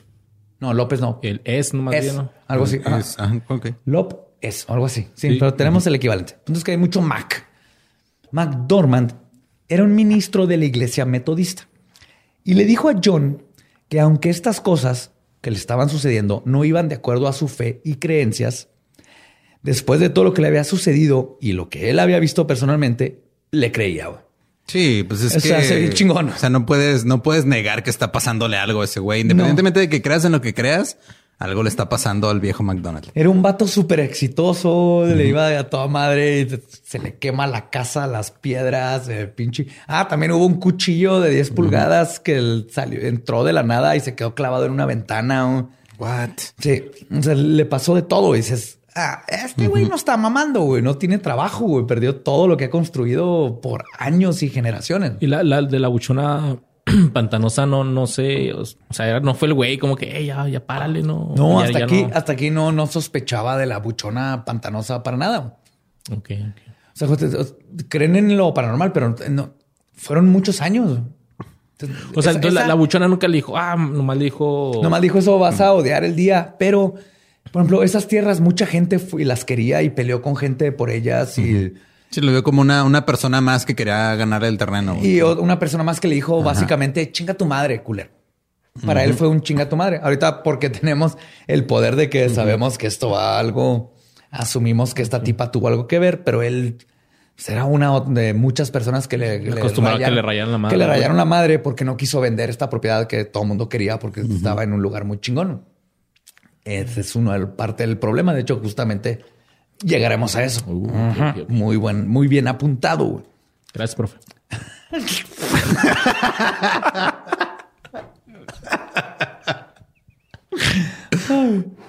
Pero te digo, se me hacen padre, ese sacerdote llegó así de que, yo no creo en estas chingaderas, pero esas chingaderas sí existen y te quiero ayudar.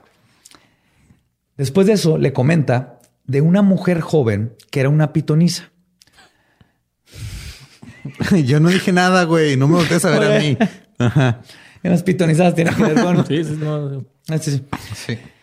Que tiene la habilidad de ver cosas ocultas o desconocidas usando piedras. Usando su ojito.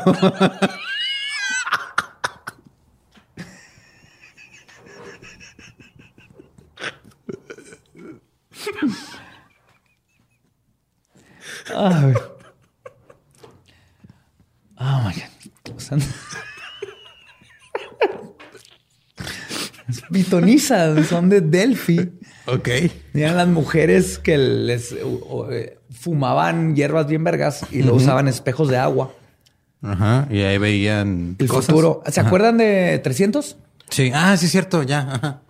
En 300 los llevan con los viejos culeros y tienen unas chavas que primero les prenden así como unos vapores Oh, no. y luego ellas este, predicen y luego por dinero cambian lo- la predicción, pero esas son las pitonizas.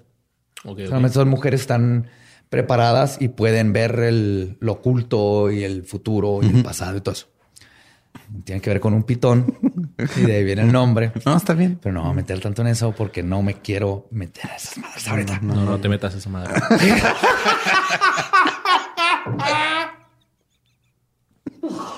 ¿Qué hice mal en mi vida? Caigo solito, güey. Alguien me maldijo. Alguien te maldijo con no poder atender, No entender dar ni- Es que ni el problema es, de que, prevenirlos. el problema es que no entiendes ni cuando te los hacen ni cuando tú los aplicas bien No, chingón, nunca. No entiendes Ni ninguno. cuando estoy a punto de querer No. como decir pitón y que no te metas un pitón. Está bien. a lo que iba. Esta joven pitoniza tenía la habilidad de ver cosas ocultas o desconocidas usando piedras.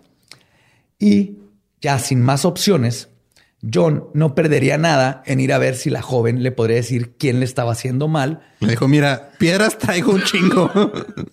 Hasta ¿Cuántas- firmadas y todo. Cuando tira paro, neta, estoy, des- Traigo estoy calientitas. desesperado. Traigo calientitas en rojo, en verde.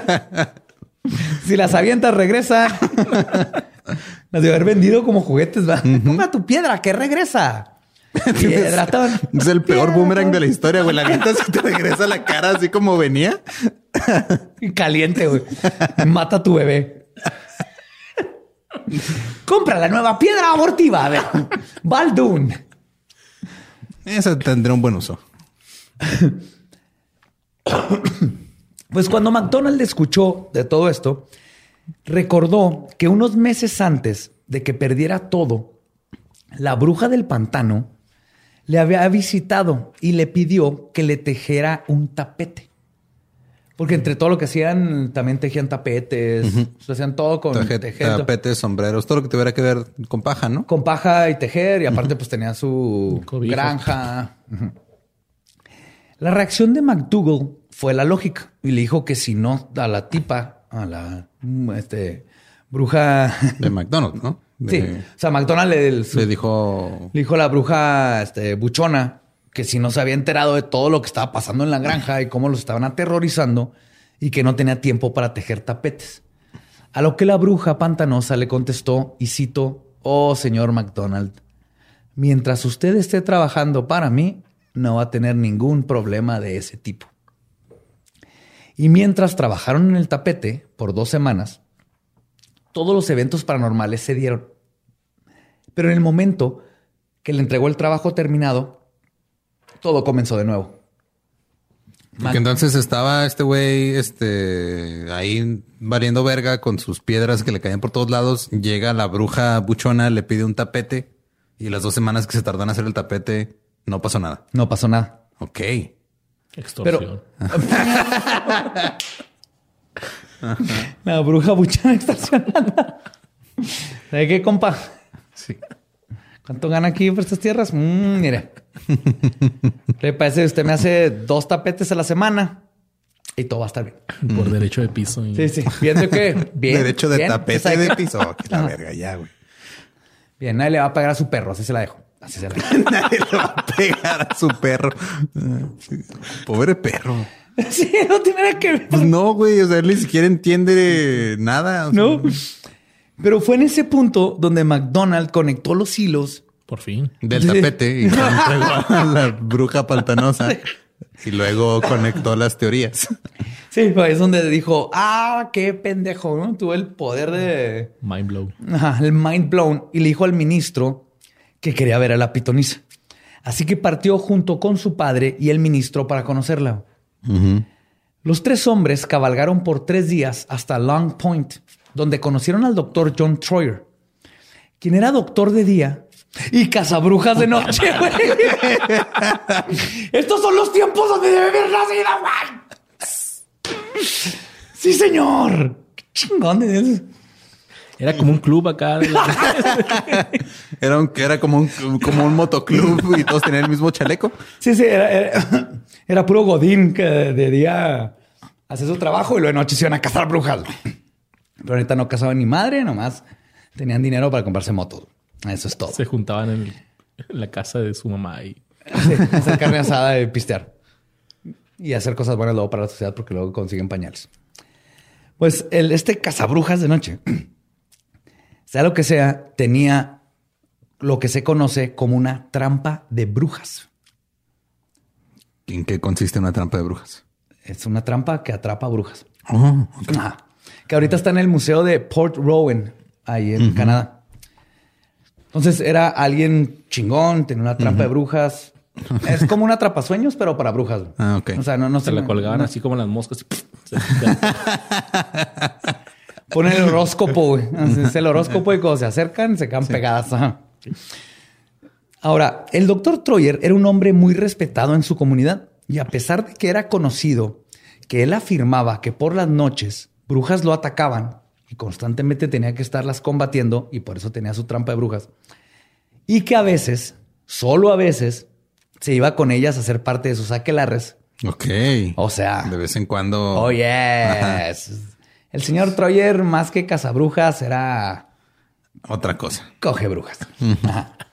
Sí, no, se nota que era un vato que el- estaba escondiendo el que era parte de todo el aquelarre y que era parte de la comunidad Wicca y de brujas, diciendo que era cazabrujas. Que era cazabrujas, Y ajá. esto lo vamos a ver con lo que sigue, güey. Porque un día, dice el doctor, que encontró una labradorita, que es eh, una piedra, como un cuarzo, Pensé que un perrito. Ah, sí, en miniatura. Sí. ¿Ves que no nada más soy yo? Creo que el problema soy yo, güey. Ya son dos de tres. Y tú eres el que no eres el dos de tres. Cuando tú eres el tres, ya el problema soy yo. ¿Sabes cómo se le dice a eso? ¿Cómo? Estadística. No vengas con tus pinches números, Eduardo Espinosa. Aquí no. Es un lugar seguro. Mm. Pero de hecho se llama Labradorita porque viene de la región canadiense del Labrador. Ok. No sé si ahí vengan los perros labradores. No investigué eso, pero probablemente ahí vengan los perros. Pues que el labrador nada más se dice en español, ¿no? En inglés es Golden Retriever. Golden Retriever. Ajá. Ah, no, soy, son, no, no, no lo estoy confundiendo. Labrador No, son. Labradors. Labrador. Retrievers. yes. Entonces, no sé si venga Entonces de tal vez los Labrador Retrievers iban por las piedras y las traían, güey. Hay una plaga de el Labrador Retrievers. güey. Todo lo que aventaban los regresaban y 100 El- años el después. perrito ah, de la cabrón, casa. son esos pinches perros bien vergas, güey. El perrito de la casa era un desertor y pues le, Le, dieron su sus. Sí. Pues esta piedra es mejor conocida como la piedra de la luna, que es una piedra iridiscente de color verdoso o azul y que se describe en la Wicca como una piedra cuyas propiedades son, y cito, altamente místicas y protectoras. Desvía fuerzas no deseadas del aura y forma una barrera ante las energías negativas. Puede llevarse a otro mundo o a otras vidas, ya que es una piedra muy esotérica que facilita la iniciación a los misterios. La labradorita alinea los cuerpos físico y esotéricos, estimula la intuición y los dones psíquicos. Psicológicamente disipa miedos e inseguridades, fortalece la fe en el yo y la confianza en el universo, calma la mente hiperactiva y energiza la imaginación, aporta también contemplación e introspección. Ponla en el chakra corazón superior y sosténla o colócala donde sea apropiado. ¿Y ¿Traía instructivo cuando la comprabas? ¿O ¿Cómo chingados te aprendías todo eso? güey? No sé, no sé cómo lo usaban y ahorita creo que se conoce como Adderall o Ajá. Ritalin, pero Es la que te alinea los chakras. es- Ese es otro tipo de mujer. No, está bien. En fin. Pero eso es lo que es la... La ladrina. Labradorita. Labradorita. Que es un, es un cuarzo y se usa para, para predicar y para... Predicar. Para este... Agarra el viaje. Sí. Pues esta piedra, cuando la encuentra el doctor, se la llevó a su hija como regalo. Y es cuando descubrieron que ella tenía la habilidad de usarla para poder acceder a visiones. Para aventársela en la cabeza a la gente. Sí. Toma, culero. Y plot twist, todo este Pedro, el hijo del doctor cazavampiros de noche que iba a las casas. No, se lo dio dieron cuenta que podía acceder visiones y conseguir información que no era conocida para ella. Mm. Pero leyendo todo esto es donde me di cuenta, así que eh, este pinche no fue sin querer, qué coincidencia que le llevó. Obviamente él practicaba la Wicca y el- lo que pasaba que es que en estos tiempos te iban a meter a la Si cárcel. tenías que esconderte o si no ibas a terminar encarcelado en Ajá. Canadá. Entonces, obviamente era parte de, de todo el, el coven de los aquelarres y todo este coven de brujas. Nomás que él se hacía pasar como cazabrujas cuando se presentaba con gente, porque el cazabrujas también te mete a la cárcel. Pero viendo aquí lo que hizo con McDonald's es, ah, soy cazabrujas para no asustarlo de soy bruja y sé qué pedo. Entonces, se ve que toda la familia tenía ya todas estas generaciones y habilidades para ver cosas. Entonces, él le cuenta todo esto de la piedra. Ah, sin querer, se la dio a mi hija y no mames, resulta que me dijo cuál era mi color de blush perfecto y bla. Pues cuando los tres hombres llegan con la joven adivina, ella se niega a verlos. Pero después de unos días de insistencia, finalmente la convencen de que les urge su ayuda. No, Le contaron que se quemó la pinche casa, y que todo lo que se ha pasado. Se- que se pistearon los siete barriles de whisky. Yo no hubiera superado eso nunca. Esa, esa maldición empezó ahí. Ahí empezó. güey. Yo sería el viejito. ¡Se tomaron los barriles! La pitonisa tomó su piedra y comenzó su ritual. Después de solo segundos de observar la piedra de la luna, la joven le preguntó a John, y citó, Señor MacDonald, ¿ha tenido problemas por una propiedad? Y John, sorprendido, le dijo que sí. Luego la joven, vidente, le mencionó que había tenido muchos problemas con fuegos y que de hecho su granero se estaba quemando en ese preciso no mames. Usted trabaja con una mujer rubia.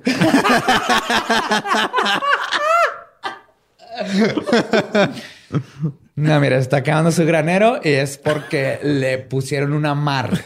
Entonces, necesito que se tome tres litros de leche en la noche con perejil de cabeza y reza el rosario dos veces. Luego le preguntó que si conocía a una persona a quien comenzó a describir. Le Una dijo, mujer rubia.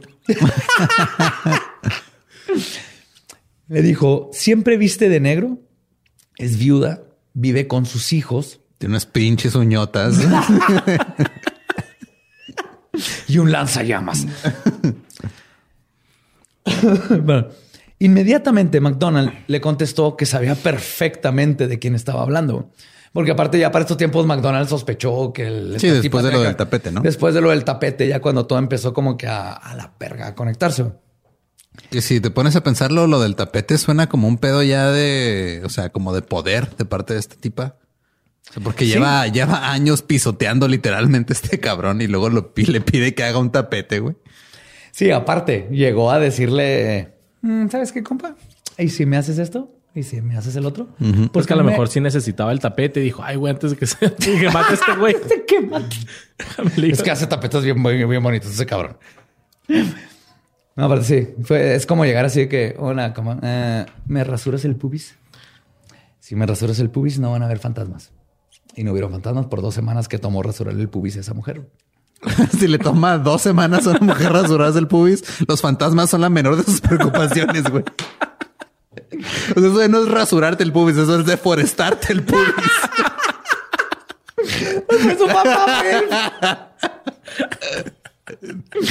Tiene flora y fauna esa cosa, güey. Oh, mira, un pangolín. No te lo comas. No te lo- Hay una civilización aquí adentro. Chancros. Chancrotopia. Sí, los chancros ya tienen así, ya descubrieron tiempo y el espacio, güey, están haciendo. Pues le pregunta que si sabía de quién estaba hablando y McDonald le dice que sí. Y luego le, perdón, dijo que no le había puesto atención, pero que tenía mucho tiempo viendo un ganso negro en la propiedad. ¿Qué? Pues estuvo yo. ¿Cómo peleo con cosas históricas? No, tú no eres el problema. El problema es la sociedad. Nuestras mentes perturbadas ya. McDonald le, le preguntaron de un ganso negro. Él dice que sí, que tenía un buen rato viendo un ganso negro en la propiedad. Dice, es, es un ganso raro. Dice, no, no, no es mío, no es de nadie alrededor y no, no vuela con los demás gansos. Nomás hay un, hay un Cada- pinche ganso negro ahí que Cada siempre quien está conoce ahí. su ganso. No, no, continúa. Estás hablando de masturbación, ¿verdad? No, No, no. Estás más turbado que ayer, pero no pasa nada. No, tú, tú síguele. That's what she said. Entonces le dice que sí, que ha visto un ganso negro en la propiedad y que se le hace raro. Que dice, incluso McDonald intentó dispararle en una ocasión y no pasó nada. La joven le preguntó Es que si no se mata ese ganso, güey. Tienes que ahorcarlo.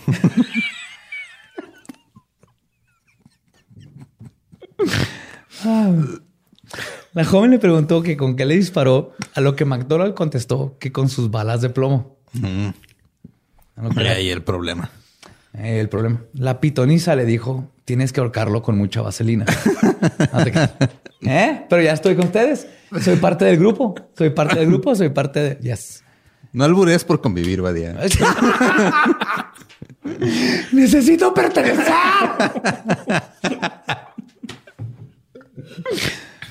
y la pitonisa le dijo, y cito, ninguna bala de plomo puede dañar una pluma en esa ave.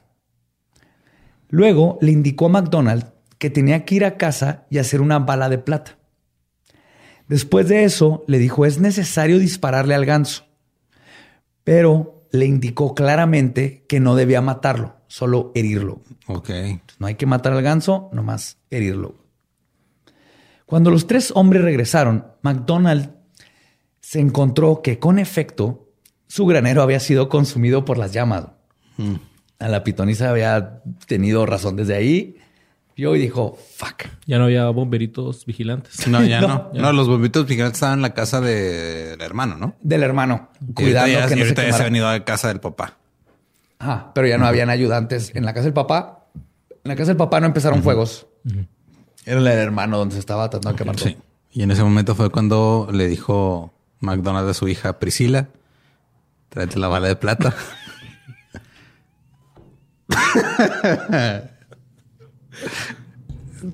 Eso sí, no lo entendí ni madre. Qué no, bueno. qué bueno, güey, tú síguele. Entonces llega y esta vez cuando McDonald's ve que ya se, terminó de consumir lo que le quedaba de su propiedad, que era el granero, soltó la carcajada. Ya de plano, la Ya gente lo tuvo su momento de Joker, así, Sí, ya sí, se de- quebró totalmente. es que no le entenderías.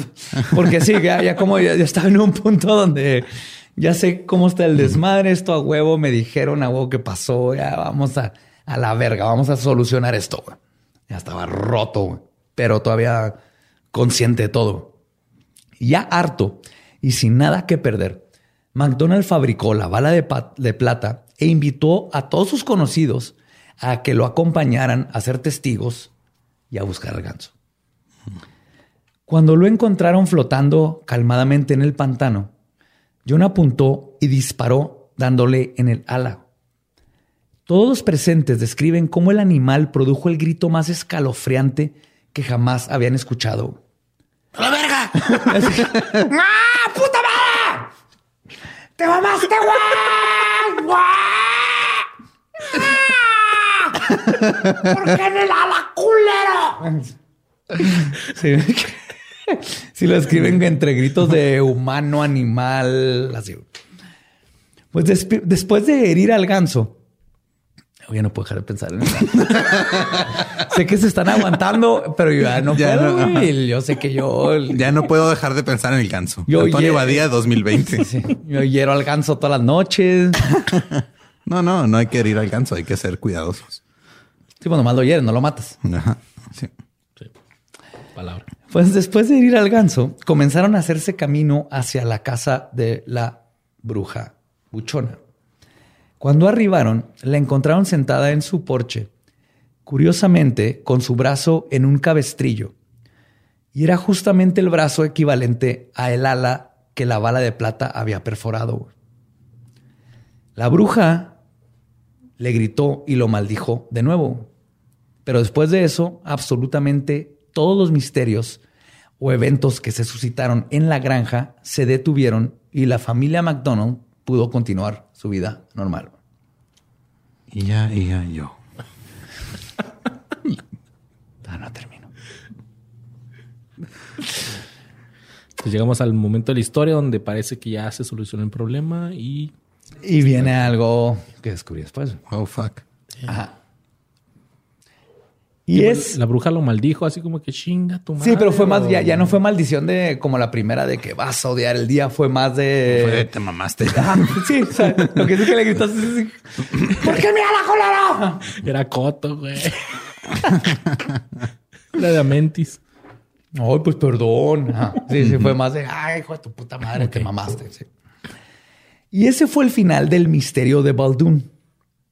Hay algunos expertos que teorizan que varias de las cosas descritas en el libro The Baldoon Mystery, que es donde me basé casi completamente porque ahí viene casi todo, escrito por el hijo de John MacDonald, Neil T. MacDonald, han sido exageradas. Varias cosas, ¿no?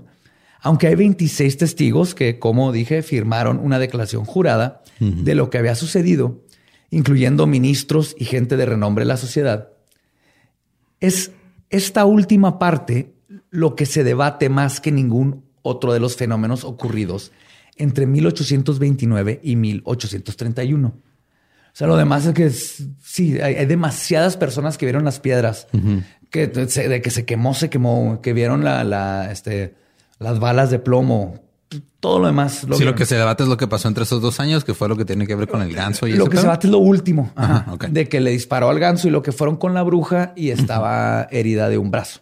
Está muy de fábula. Pero todo lo demás sí pasó. Sí hubo ahí algo bien cabrón. Nomás ya con lo de la bruja y eso, a pesar de que llevaba testigos, esos testigos que llegó al último no eran de los que firmaron ni nada de esto. Ok. A Las fábulas de Esopo. Esopota madre.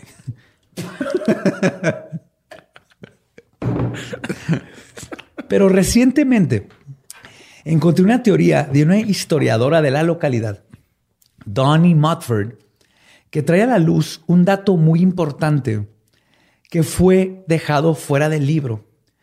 Muy probablemente porque el autor no pensó que tendría relevancia. Así como el autor no pensó que tenían relevancia el nombre de la esposa y las hijas, porque no se dieron cuenta que no los nombré. No. Y es porque en el libro no las nombra. No. Entonces también él sacó completamente este dato, pero este dato en específico sí entiendo que no, no se dio cuenta. Pero, pero, ustedes, ávidos cazafantasmas legendarios, van a reconocer como un detalle que era de suma importancia. Mudford descubrió que junto con la familia McDonald, durante el tiempo de todos los acontecimientos, estaba viviendo con ellos su sobrina de 12 a 13 años, Jane McDonald, quien al parecer estaba presente en casi todas las instancias en que los fenómenos paranormales ocurrieron.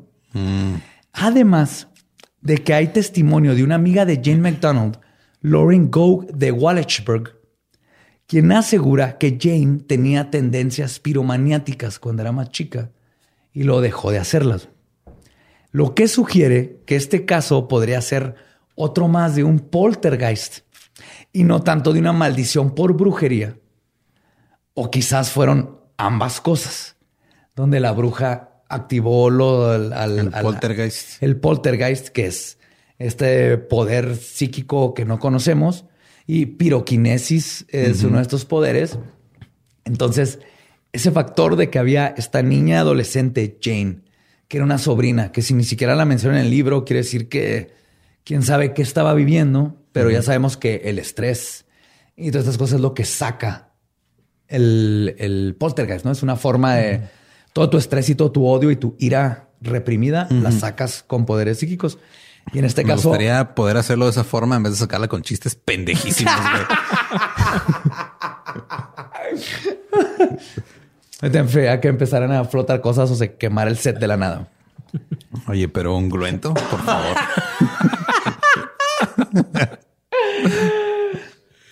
Y pues ahí es donde concluye la historia del misterio de Boldoon. Sigue siendo uno de los misterios más grandes de Canadá.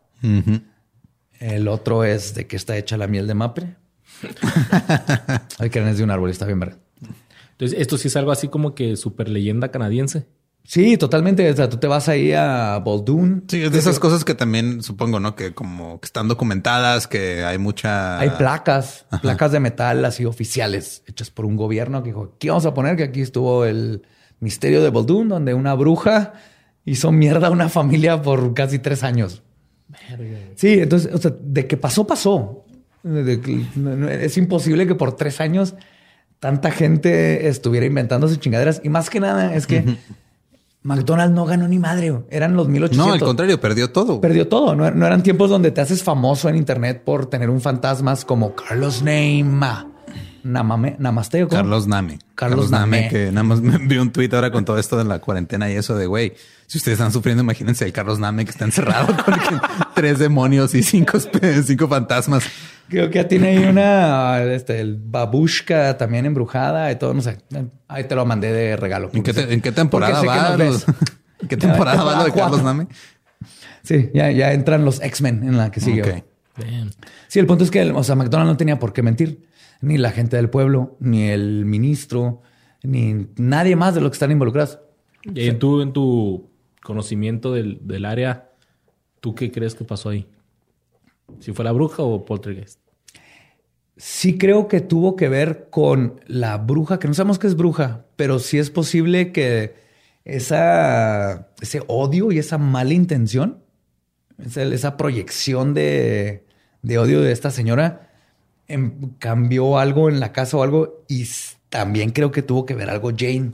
Mm, Porque tiene demasiado coincidencia que estaba Jane, eh, era piromaníaca y empiezan fuegos, porque de lo que he contado, Poltergeist es raro que, que empiecen fuegos.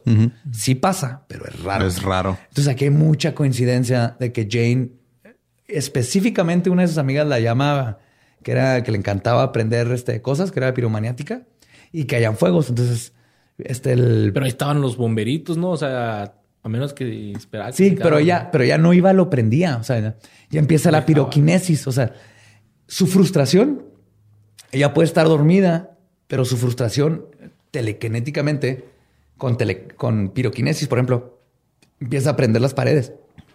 Ella no sabe que lo está haciendo. Ella nomás se siente. Ella siente que se tiene que pintar el pelo de rosa, decirle a su papá que lo odia y irse a Hot Topic a comprarse una camisa de 30 Seconds from Mars. Fíjate que el- esa, ese- esa adolescencia, esa energía de adolescencia, ese odio de adolescencia tuviera poderes psíquicos que no conocen. Eso es lo que estaba pasando en, en cierta parte. Porque hay muchas coincidencias que tienen que ver con... Bien callados tú y yo porque nosotros tenemos hijas, güey. Ajá, los dos están así apuntando. güey. ¿Qué odio? ¿What? ¿What? No, no hay nada que puedas hacer. Nomás no, no la hagas enojar tanto. Ok. Lo cual es imposible con cualquier adolescente, pero más con niñas adolescentes. Las hormonas es otro pedo. Pero hay muchas coincidencias como lo del tapete, que digo, obviamente estaba involucrada. Esta señora tiene algo que ver. Puede Yo creo que sí, tiene que ver porque hubiera sido demasiada casualidad de que le rayó la madre y. Sí, y empezó lo que se fue, lo- y- y que le llegan con el chisme, oye, ¿escuchaste lo que le está pasando? Y lo- Ah, la- También si lo vemos desde el punto de vista de, de lo que dice Badía, de que la magia es que tu voluntad se haga realidad. Si la voluntad de esta tipa era chingarle la vida a este güey, se hizo realidad a través del poltergeist de la sobrina que nadie pelaba. Claro, o sea, y puede... Y puede ser Michi Micha. O sea, tal vez la bruja era lo de la- las piedras del agua. Eso se me hace muy bruja. Eso es, Porque es bien natural. Se, se me, se Sí, hizo sí. chingoncísimo eso de estos espíritus del agua y que salen del agua y, te, y le regresan las piedras y te las regresan. Aparecer monedas de la nada. Eso sí no es... eh, No es tan natural. no es tan natural. Ah, ah, eh, sí se han materializado cosas, este, apport, se dice en inglés, aportar, no, no, no, no, no lo encontré en español, pero apport es que aparezcan de nada. Eh, llega a pasar con poltergeist como los huevos de, Sí. de Pontefract ajá, que, que van saliendo de, de- Ajá.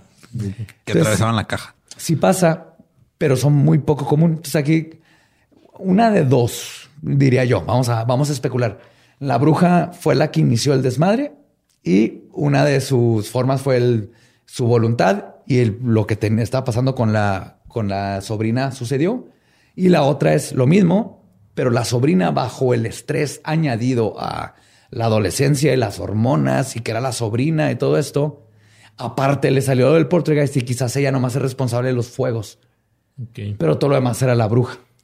Y lo que se convirtió en ganso, eso no está comprobado. O sea, Esa es de las es- cosas que dicen que se- pueden haber estado exageradas, ¿no? Que no está, que no, que no tiene, que no- es de las cosas que no están notariadas. Sí, no está notariado. Lo, más, más que era el final de que llegaron con la bruja y tenía el brazo así con, con este, pues, cuidándoselo porque le dieron un balazo. Bueno, porque tenía una herida en la misma. Eso sí, no hay forma de comprobar que sí pasó. Todo lo Pero, demás pero sí, lo que sí pasó fue que, que paró el pedo. O sea, sí se Sí. Ok. Después de que le disparó a, ganso. a este ganso, se paró el pedo. O también tenemos que ver qué onda con la niña o si le dispara al ganso, tal vez sí, lo- y tal vez no está documentado, pero es lo que pasó. O sea, aquí en México tenemos lo de las lechuzas. que no maten lechuzas nunca. No. Sí, no son brujas, ¿eh? Sí. Por si no sabía. Y aunque, y aunque sean, güey, aunque fueran, ¿para qué chingados vas a matar una lechuza? Güey, además, si tienes una bruja en una jaula, güey, platica con ella, güey. Que te enseñe pedos, cosas, ajá. Dale té. En vez de rayarles la madre, ¿verdad? Porque, o sea, ni siquiera las matan. Creo que nomás les dicen, no, No, sí las madre". matan, güey. Sí, aquí matan en- en- Matan animales, Matan animales porque que piensan son que son brujas. brujas o sus familiares. Ajá. Eh, No familiares de la bruja en el sentido de hijo o así, sino familiares de los, los que le ayudan. ok. Los animales que están al servicio de Ajá. la bruja. Pues es que no mate ningún pinche animal, eso no está en ningún lado, no, no. Ya vieron, no los puedes matar. La bruja sobrevivió. El punto es que no sabemos qué pasó al final, pero sí sabemos que todo esto fue un gran, algo que sucedió por tres años y está impresionante la cantidad de cosas que le pasó a una familia hoy, cómo los aterrorizaron por todo ese tiempo. Pobrecillos, güey. Pero pues, de toda la historia me pudo lo del whisky, güey. Es la lección que aprender, güey. No mandes a tres maestros. No con mandes a tres escoceses con siete, siete, barriles, barriles de whisky. porque a no van a hacer nada. mexicanos, güey. O sea, es- no, no mandes a tres personas a un lugar solos con siete barriles de alcohol. Mándalos con alcohol porque hay que sobrevivir. Pero si llevas dos barriles, los cuidas. Siete, dices, esto es para siempre, no hay forma que nos acabemos. Y luego se te muere uno porque se murió de tomar tanto pisto. Así es. Lección aprendida. Esa fue la historia del misterio de Boldoon. Espero les haya gustado. Luis, ¿qué traes pendiente? ¿Traes nuevo podcast? ¿Estás haciendo mil cosas nuevas? Mil. Mil Cuéntanos. cosas. Bueno, no son dos, mil, son tres como tres. Pero Ajá, son como. ajá. como tres, cuatro, pero para, para todos los fanáticos de, de los podcasts, pues ahí traemos junto con su queridísimo amigo Mario Borre Capistrán y, y yo Merengues. Estamos creando ahí un nuevo podcast que va a salir eh, un poquito, yo creo, a finales de abril. Vamos a estar estrenando podcast Borre y yo. Ahí más o menos, pues lo, lo diremos una vez de qué Sí, se trata. avísales. Sí. Bueno, Claro. para que se puedan ahí darle like. Se va a llamar eh, ¿Qué fue de ellos? Va a ser un podcast donde vamos a hablar sobre qué fue de aquellas personalidades, caricaturas, políticos, deportistas que tuvieron su época de éxito y después Sus ya 15 minutos de fama, 15 ¿no? minutos de fama o algunos más, pero que de repente ya dijimos, ah, caray, Como López Obrador. ¿qué fue de ellos? Como López Obrador en, en seis años. Pero sí, denle like. Estamos ya en Facebook como que fue de ellos, podcast. Y pues también pueden seguir como Luisardo García, 23. Luisardo García nada más en Facebook y en Instagram. Ahí vamos a, a empezar a hacer contenido con, con ustedes y con Borre. Así que se viene, se viene algo chido. Sí, se ven algo muy chido que van a, van a reconocer. Están aquí. Estamos haciendo algo nuevo acá desde el norte. Sí. Viene, viene una, un movimiento muy padre que hemos estado haciendo por décadas. Un movimiento. Una ola acá. Y ahora nos está permitiendo. Oye, antes de que se me olvide, sé que ya no dan saludos, pero tengo que mandarle saludos a Luisa y a Fernanda de Telemundo El Paso, que son súper fans de ustedes y los aman. Ah, un saludo a Telemundo El Paso, tu vieja casa. Mi vieja casa. Hola Telemundo, miren lo que estoy haciendo ahora. y también a los de PC and Laptop Solutions ahí en Galerías Tech, porque fui a arreglar mi computadora y cuando llegué tenían el podcast de leyendas y me dijeron que todos ahí son súper fans. Oh, qué, chido. Esa parte lo va a cortar Pero qué bueno saberlo. Este. Y sí, esperen el podcast que fue de ellos. Este, no, no porque yo lo vaya a producir, pero está bien chido. no porque va a venir a pistear mientras los escucho. Y este, y pues a nosotros nos pueden seguir en todos lados como arroba leyendas podcast. A mí me pueden seguir como arroba a ningún Eduardo. Si conocen algún psicólogo que me pueda quitar este mal, Ahí pasen el contacto. Por favor. a mí me encuentran como El Va Diablo. Y todo esto dicho, nuestro podcast ha terminado. Podemos irnos a pistear. Esto fue Palabra de Belzebub. Los amamos. Manténganse curiosos, macabrosos y sabrosos. sabrosos. Bye. Yo como un sacerdote, ¿no? Niños, manténganse sabrosos.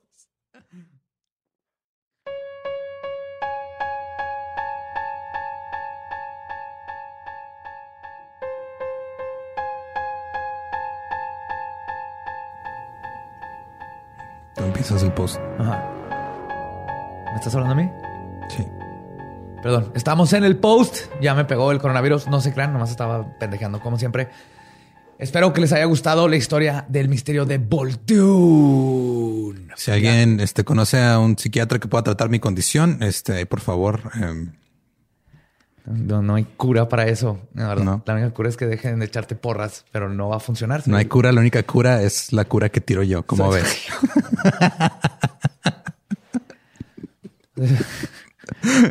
Espero estén disfrutando esto porque esto no, no le veo.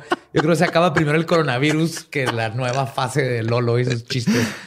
y este, y ah, bueno, para la gente que vio el, especial de aniversario, eh, lo dirigió Luis Ardo, que estuvo de invitado hoy. Entonces, este, vayan y denle amor en redes. Según él, no nos quería hacer llorar, pero yo no, le creo nada. No creemos ni madre, porque todos lloramos. y en fin, ahora para cambiar un poquito, ya no estar hablando tanto del coronavirus, creo que hay suficientes noticias del coronavirus. Este, les quería mandar un caso que me topé. Este sí, no, hasta eso se me hace raro que no lo hayan mandado todavía el grupo de fans, porque es un caso que creo que ya nos hubieran sugerido. Hay una señora que fue arrestada que se llama Lori Vallow. Eh, la arrestaron porque este tiene, o sea, tiene, tenía que como que entregar a sus, a sus dos hijos a este, al welfare o así, o sea, como que por. Como al DIF. Ajá. Y resulta que están desaparecidos. Ok. Entonces, este. Digo, ya estamos mal desde que tienes que entregar a tus hijos al DIF. Ajá. Entonces, lo que pasó fue que eh, la, o sea, la arrestaron en Hawái porque eh, huyó después de que no. O sea, sus hijos desaparecieron en eh, septiembre del 2019. Fue las últimas veces que vio a su hijo de siete años y a su hijo de 17. fue la última vez que se supo de ellos. Lo la arrestaron en Hawái porque huyó. Bueno, que la estaban buscando. Porque la estaban buscando. tenía su orden de arresto. Este, y se fue a, junto con su esposo, Chad, que obviamente tenía que claro, se Chad. que llamar Chad. Se fueron a Hawái y allá los arrestaron. Ahora, lo que empezó a, pasar, eh, fue, hay muchas irregularidades en, el caso porque eh, una de las cosas que dejaron, este, o sea, como que empezaron a meter un chorro de pertenencias de los niños a una de esas bodegas que rentas, así como las que salen en los programas de History Channel de... Sí, que las abren a ver qué hay adentro de la gente que ya no pagó. Es probable que en un episodio próximo hablen esas cosas y encuentren eh, ropa de niños desaparecidos. Eh, ah, pues, según según las cámaras que estaban ahí de las bodegas, eh, ella y su hermano fueron los que fueron a llevar las cosas.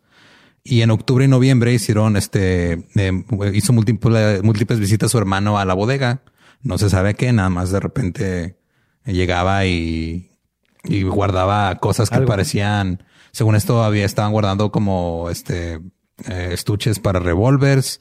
eh, estaba ¿Todo eso es legal? Sí, o sea, son cosas legales, pero son cosas extrañas. O sea, Sí, es de- claro. Cuando desaparecen tus hijos. en- 16 revólveres, Ajá, dices... "Eh, Desaparecen legal, tus hijos pero- en septiembre y luego tú y tu hermano van al mes siguiente a guardar todas las pertenencias de tus hijos a una bodega Ajá. y luego te vas a Hawái con tu esposo. Sí, claro. Este- es- es- esa no es una este, bandera roja. Eso es arréstenla ya. Ujú. Y ya en este fue hasta el 25 de enero cuando ya los, eh, los arrestaron. En los, los, bueno, allá los agarraron en Hawái y les dieron una orden para que presentara a sus hijos a las autoridades de Idaho, de donde son, hasta el 30 de enero. Obviamente No aparecieron. no aparecieron. Y este, toda, hay, hay mucha gente de la familia que sospecha que hubo algo malo, que algo malo le pasó a los hijos Claro. porque tenían una, este, tenían ahí una historia, una historia complicada. Eh, pero lo que se pone más complicado es cuando es, es así como digo, no sé si la gente ahorita está viendo Tiger King, pero No dices, ok, viendo Tiger King, este, Tiger King. es, es una, es, una, es una situación bizarra que entre más descarga se vuelve más y más y más y más bizarra. Joe Exotic. Mira, primero, Val, Valo y, o sea, la, Lori y Chad, los, los papás, este, han sido inconsistentes en sus declaraciones de dónde están los hijos. Primero dijeron que estaban en Arizona y luego después Chad, este, le dijo a alguien más que está, que, lo- no, que Lori no tenía hijos. Ah, cabrón. Hubieran empezado ahí, ¿verdad? No, y no. luego está Lori una vez dijo que su hija había muerto ya hace más de un año. Van al revés, compas. Aprendan. Por eso, por eso hablas con tus cómplices antes de. Así es. Y este, se pone más raro es que eh, hay, hay como muertes inexplicadas eh, en ambos lados de la familia. Por ejemplo, el hermano este, este, el, el que estaba guardando las pistolas, mató a el, eh, ¿a quién fue? Ok, Lori Vallow se pedía Vallow por su esposo anterior. Y el, no, el hermano mató al El- esposo. Al anterior, esposo anterior. Ajá, de, de antes de Chad. O sea, el güey que estaba guardando pistolas en la bodega más mató al esposo de su hermana, al que, al que es antes de Chad. Según esto, en defensa propia. Este, y luego en diciembre, el hermano murió de causas desconocidas, entre comillas. Como envenenamiento de plomo y ese tipo de cosas. No sé, güey, no sé. Y luego la, este, la ex esposa de Chad, Tammy, murió en octubre del 2019 de causas naturales, entre comillas. ¿Qué? Y luego Chad y Lori se casaron dos semanas después de que se murió la ex esposa de Chad. Hasta ahorita es un Sí, desmadre, ¿verdad? Sí, sí, sí. O sea, mi seriedad es porque me estoy pensando en, en el qué pedo. Sí. Ahora, eh, ¿quieres agregarle un culto? ¿Le agregamos un culto? Porque hay un culto involucrado. Si hay uno, échaselo y con todo. güey, Hay un culto involucrado que se llama Preparing a People, que es este un es un grupo de preparación para el día final. Así se describen. el final de los y es días. un culto religioso, güey. Y este es hay, o sea, los documentos del divorcio de, de- del esposo anterior de Lori, el que mató su cuñado, decía que eh, eso estaba una parte de las razones por las que se estaba divorciando de Lori es porque estaba este, el con culto. el con el culto y que decía que ella cree que es este es que, o sea, está muy cabrón lo que dice. Dice que ella cree que es una especie de diosa a la que se le asignó la tarea de este eh, juntar a 144 mil personas para la segunda venida de Cristo que va a pasar en julio de este año. Mira, Lolo, hay muchos Instagramers e influencers que creen justamente lo mismo. Tal vez no porque viene la- el esperma de Jesucristo, sí, pero sí creen que son los elegidos para tener a 144 mil personas. Entonces, ahorita muchas personas piensan que, este, sobre todo los, los abuelos de los niños, piensan que tal vez los niños están este, secuestrados por este culto, si no es que ya les pasó algo peor. Pero este caso sigue apenas, este, o sea, sigue en proceso.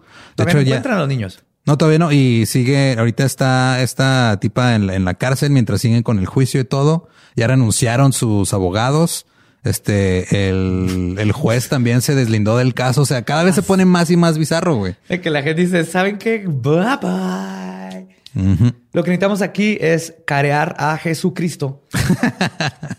porque él va a saber qué pedo. A ver, ¿cuándo tienes pensado venir? Si es cierto que tú le pediste esta morra a 144 mil personas para tu segunda venida. ¿Cuándo fue tu primera venida? Yo tenía entendido que la primera venida fue pues, del Espíritu Santo, no tuya. Pero es que, o sea, este culto es como una especie de, es un spin-off de los mormones, güey. Oh, ok. Ajá, está raro. Todo, todo está muy raro, pero empecé a leer este caso y fue por los mormones que están bien raros. y este, y ahorita, pues digo, hay que darle seguimiento a ver en qué termina, pero eh, te digo, o sea, ya está bien raro que tanto los abogados este, de Lori renunciaron, que es muy raro que un abogado nada más renuncie a un cliente. Pero lo más raro fue que el juez se, deslindó del caso. O sea, dijo, yo ya no quiero atender este caso y no, ninguna, no dio ninguna razón, güey. Y quién sabe si tenga que ver con todo lo de los mormones y así. Porque luego cuando hay conexiones, luego no te quieres meter porque hay gente poderosa. Es muy buen caso. Hay que mantener, si, si salen más noticias, obviamente se las Sí, la, última noticia que vi fue justo del 17 de marzo, que fue de esto de que el juez ya se había retirado del caso y ahorita están viendo cómo seguirle, güey. O sea, tuvieron que reasignar a un juez esta se quedó, tenía tres abogados, creo, nada más le queda uno y todavía no se sabe qué pedo con los niños. O sea, es un desmadre. Los niños no se han visto desde septiembre, ya tienen ya medio año que nadie los ha visto. espero que estén en el culto porque es, mejor a que estén muertos. Pero, este, si quieren buscar esto. Ay, esos cultos, señores. Aléjense, por favor. Busquen ahí Lori Vallow, es L-O-R-I. Vallow es V-A-L-L-O-W. Y así como se imaginan a una este, mujer eh, caucásica loca, así es como se ve esta mujer. me imagino perfectamente. Entonces, este, si se encuentran más info, pásenla y tal vez eventualmente podamos hacer un poco más de, darle un poco de seguimiento a este caso aquí. Y aprovechando, recuerden amigos, si el templo al que vas te dice que sigas juntándote entre grupos, estás en un culto, mantengan su distancia no los va a salvar la segunda venida de Jesús. Hay manera de que pueda conectar mi micrófono en otro cuarto. Es que toses un chingo, güey. y yo sé que no es coronavirus, pero de todos me da, ansiedad. Luego me pongo la máscara. Entonces, o, toso o me escuchan. Bueno, pues eh, creo que tomarme mi jarabito. Eso sería todo por esta semana. Muchas gracias por escuchar. Recuerden mantener su distancia, no salir a menos de que sea necesario. Eh, cuidarse, no sé, no sé qué estamos haciendo como sociedad todavía. Y nomás antes, perdón, Lolo, pero ahorita que dije, me voy a tomar mi jarabe. Iba a decir algo de jarabe de palo y lo dije, me acabo de dar cuenta, ¿jarabe de palo es un albur? sí, creo que con eso podemos cerrar hoy. ¡Wow! Con que Badía aprendió algo. ¡Wow! ¡Wow!